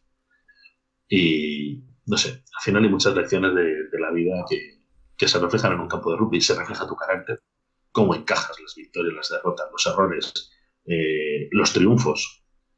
Y bueno, la verdad es que me siento muy, orgulloso de, de, mi hijo, en este caso, de los hijos que tengo, de Adrián en particular, que es el que ha participado, pero ya te digo, lo más importante para mí es, es esa vida que, que vivimos, esa, esa, sensación, esa vida que, que nos hace sentir.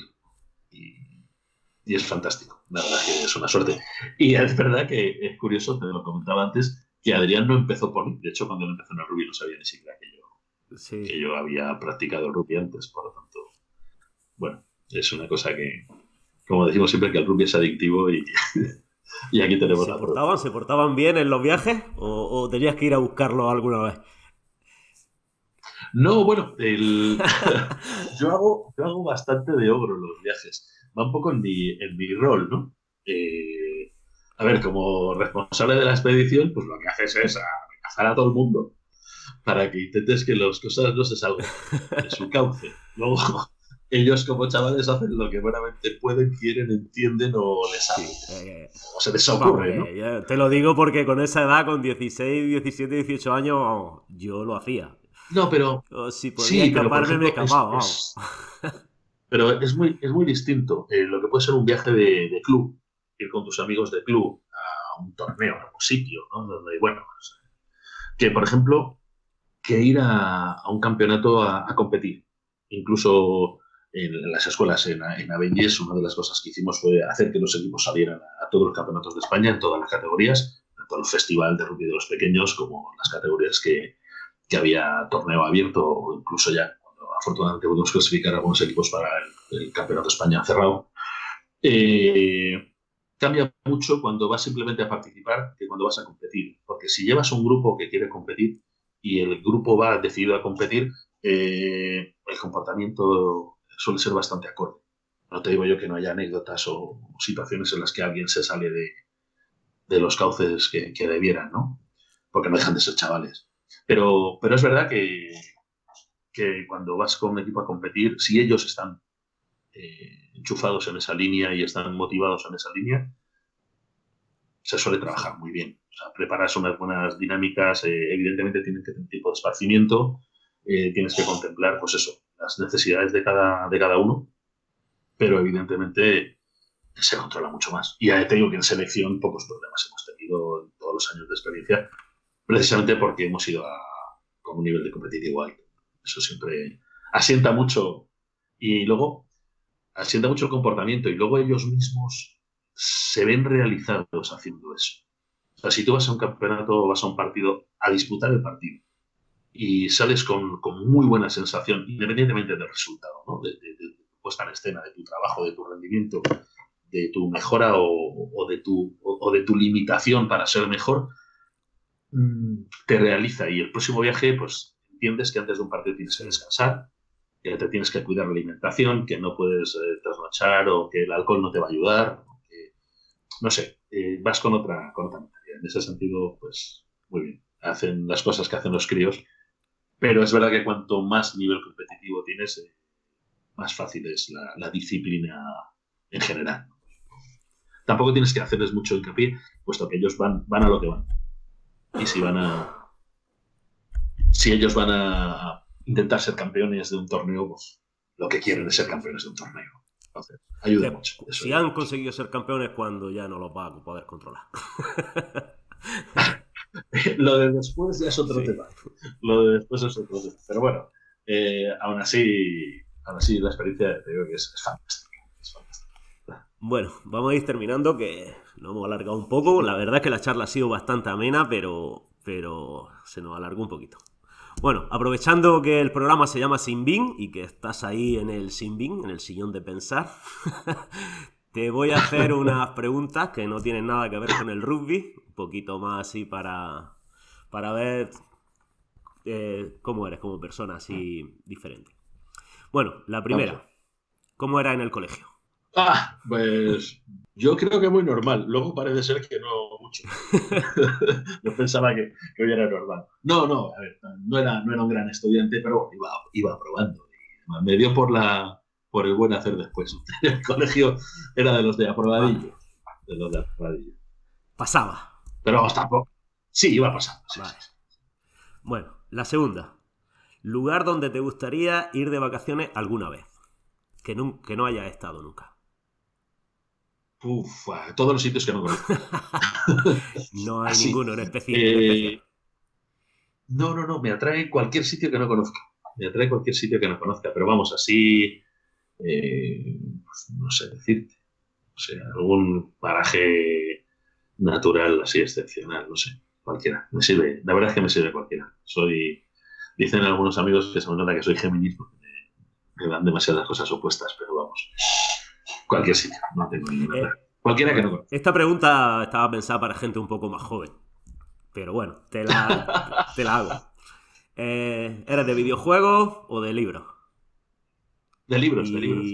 Nunca he sido de videojuegos. Eh, a ver, nuestra generación, la tuya y la mía, nos hemos criado con el desarrollo de los ordenadores. Sí. Y sabemos lo que es un videojuego Y- desde y que se la- creó.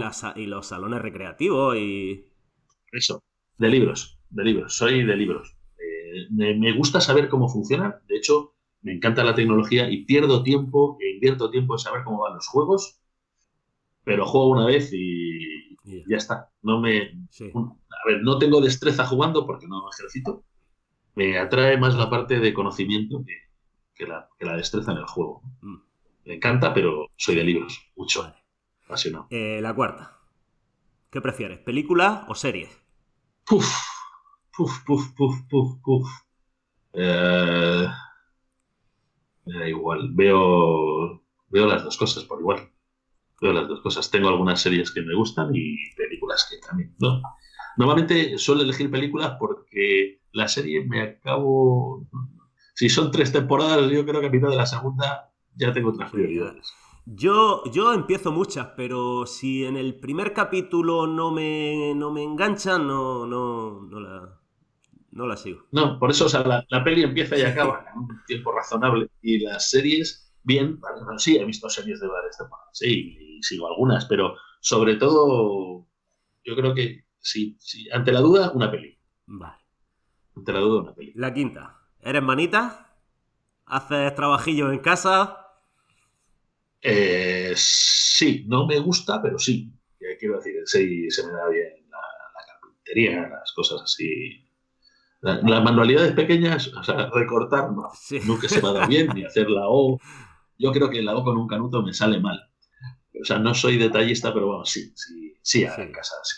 Porque a, a la electricidad me da mucho respeto, pero... Primero lo intenta, antes de llamar al profesional, ¿no? Eh, si está muy complicado llamar Ah. profesional, eso te lo da la experiencia. Eso te lo da la edad. Vale. Eh, la sexta. Aparte del rugby, eh, ¿te gusta otros deportes? ¿Sigues a alguno asiduamente? Aparte del rugby, eh, todo lo que es deporte me gusta. Todo lo que es de deporte me gusta. Personalmente, lo único que practico ahora un poco es caminar. Estoy totalmente fuera de punto y me encanta caminar. Eh, me encanta bucear. Submarinismo es una cosa que además he hecho y practico bastante. Y bueno, también algo de, montaña. Pero vamos, eh, sigo, sigo cualquier cosa que, que sea deporte. Vale, la siete. ¿Equipo de fútbol preferido o no eres de fútbol? No tengo, a ver, no sigo el fútbol de una forma especial, pero por lo visto, según me cuentan, soy del Atlético de Madrid. Pero debe ser que de pequeñito había una peña del Atlético casa. Bueno, Pero vamos, no, no lo tengo no lo sigues mucho. No, no, no, no. Vale. Eh, ocho. Eh, ¿Tipo de música preferida? Cualquiera. Cualquiera. Eh, en la música que llevo en el teléfono y que puedo oír cuando voy a caminar o cuando voy en el coche, tienes desde música clásica, clásica, música electrónica, música moderna. oigo de todo.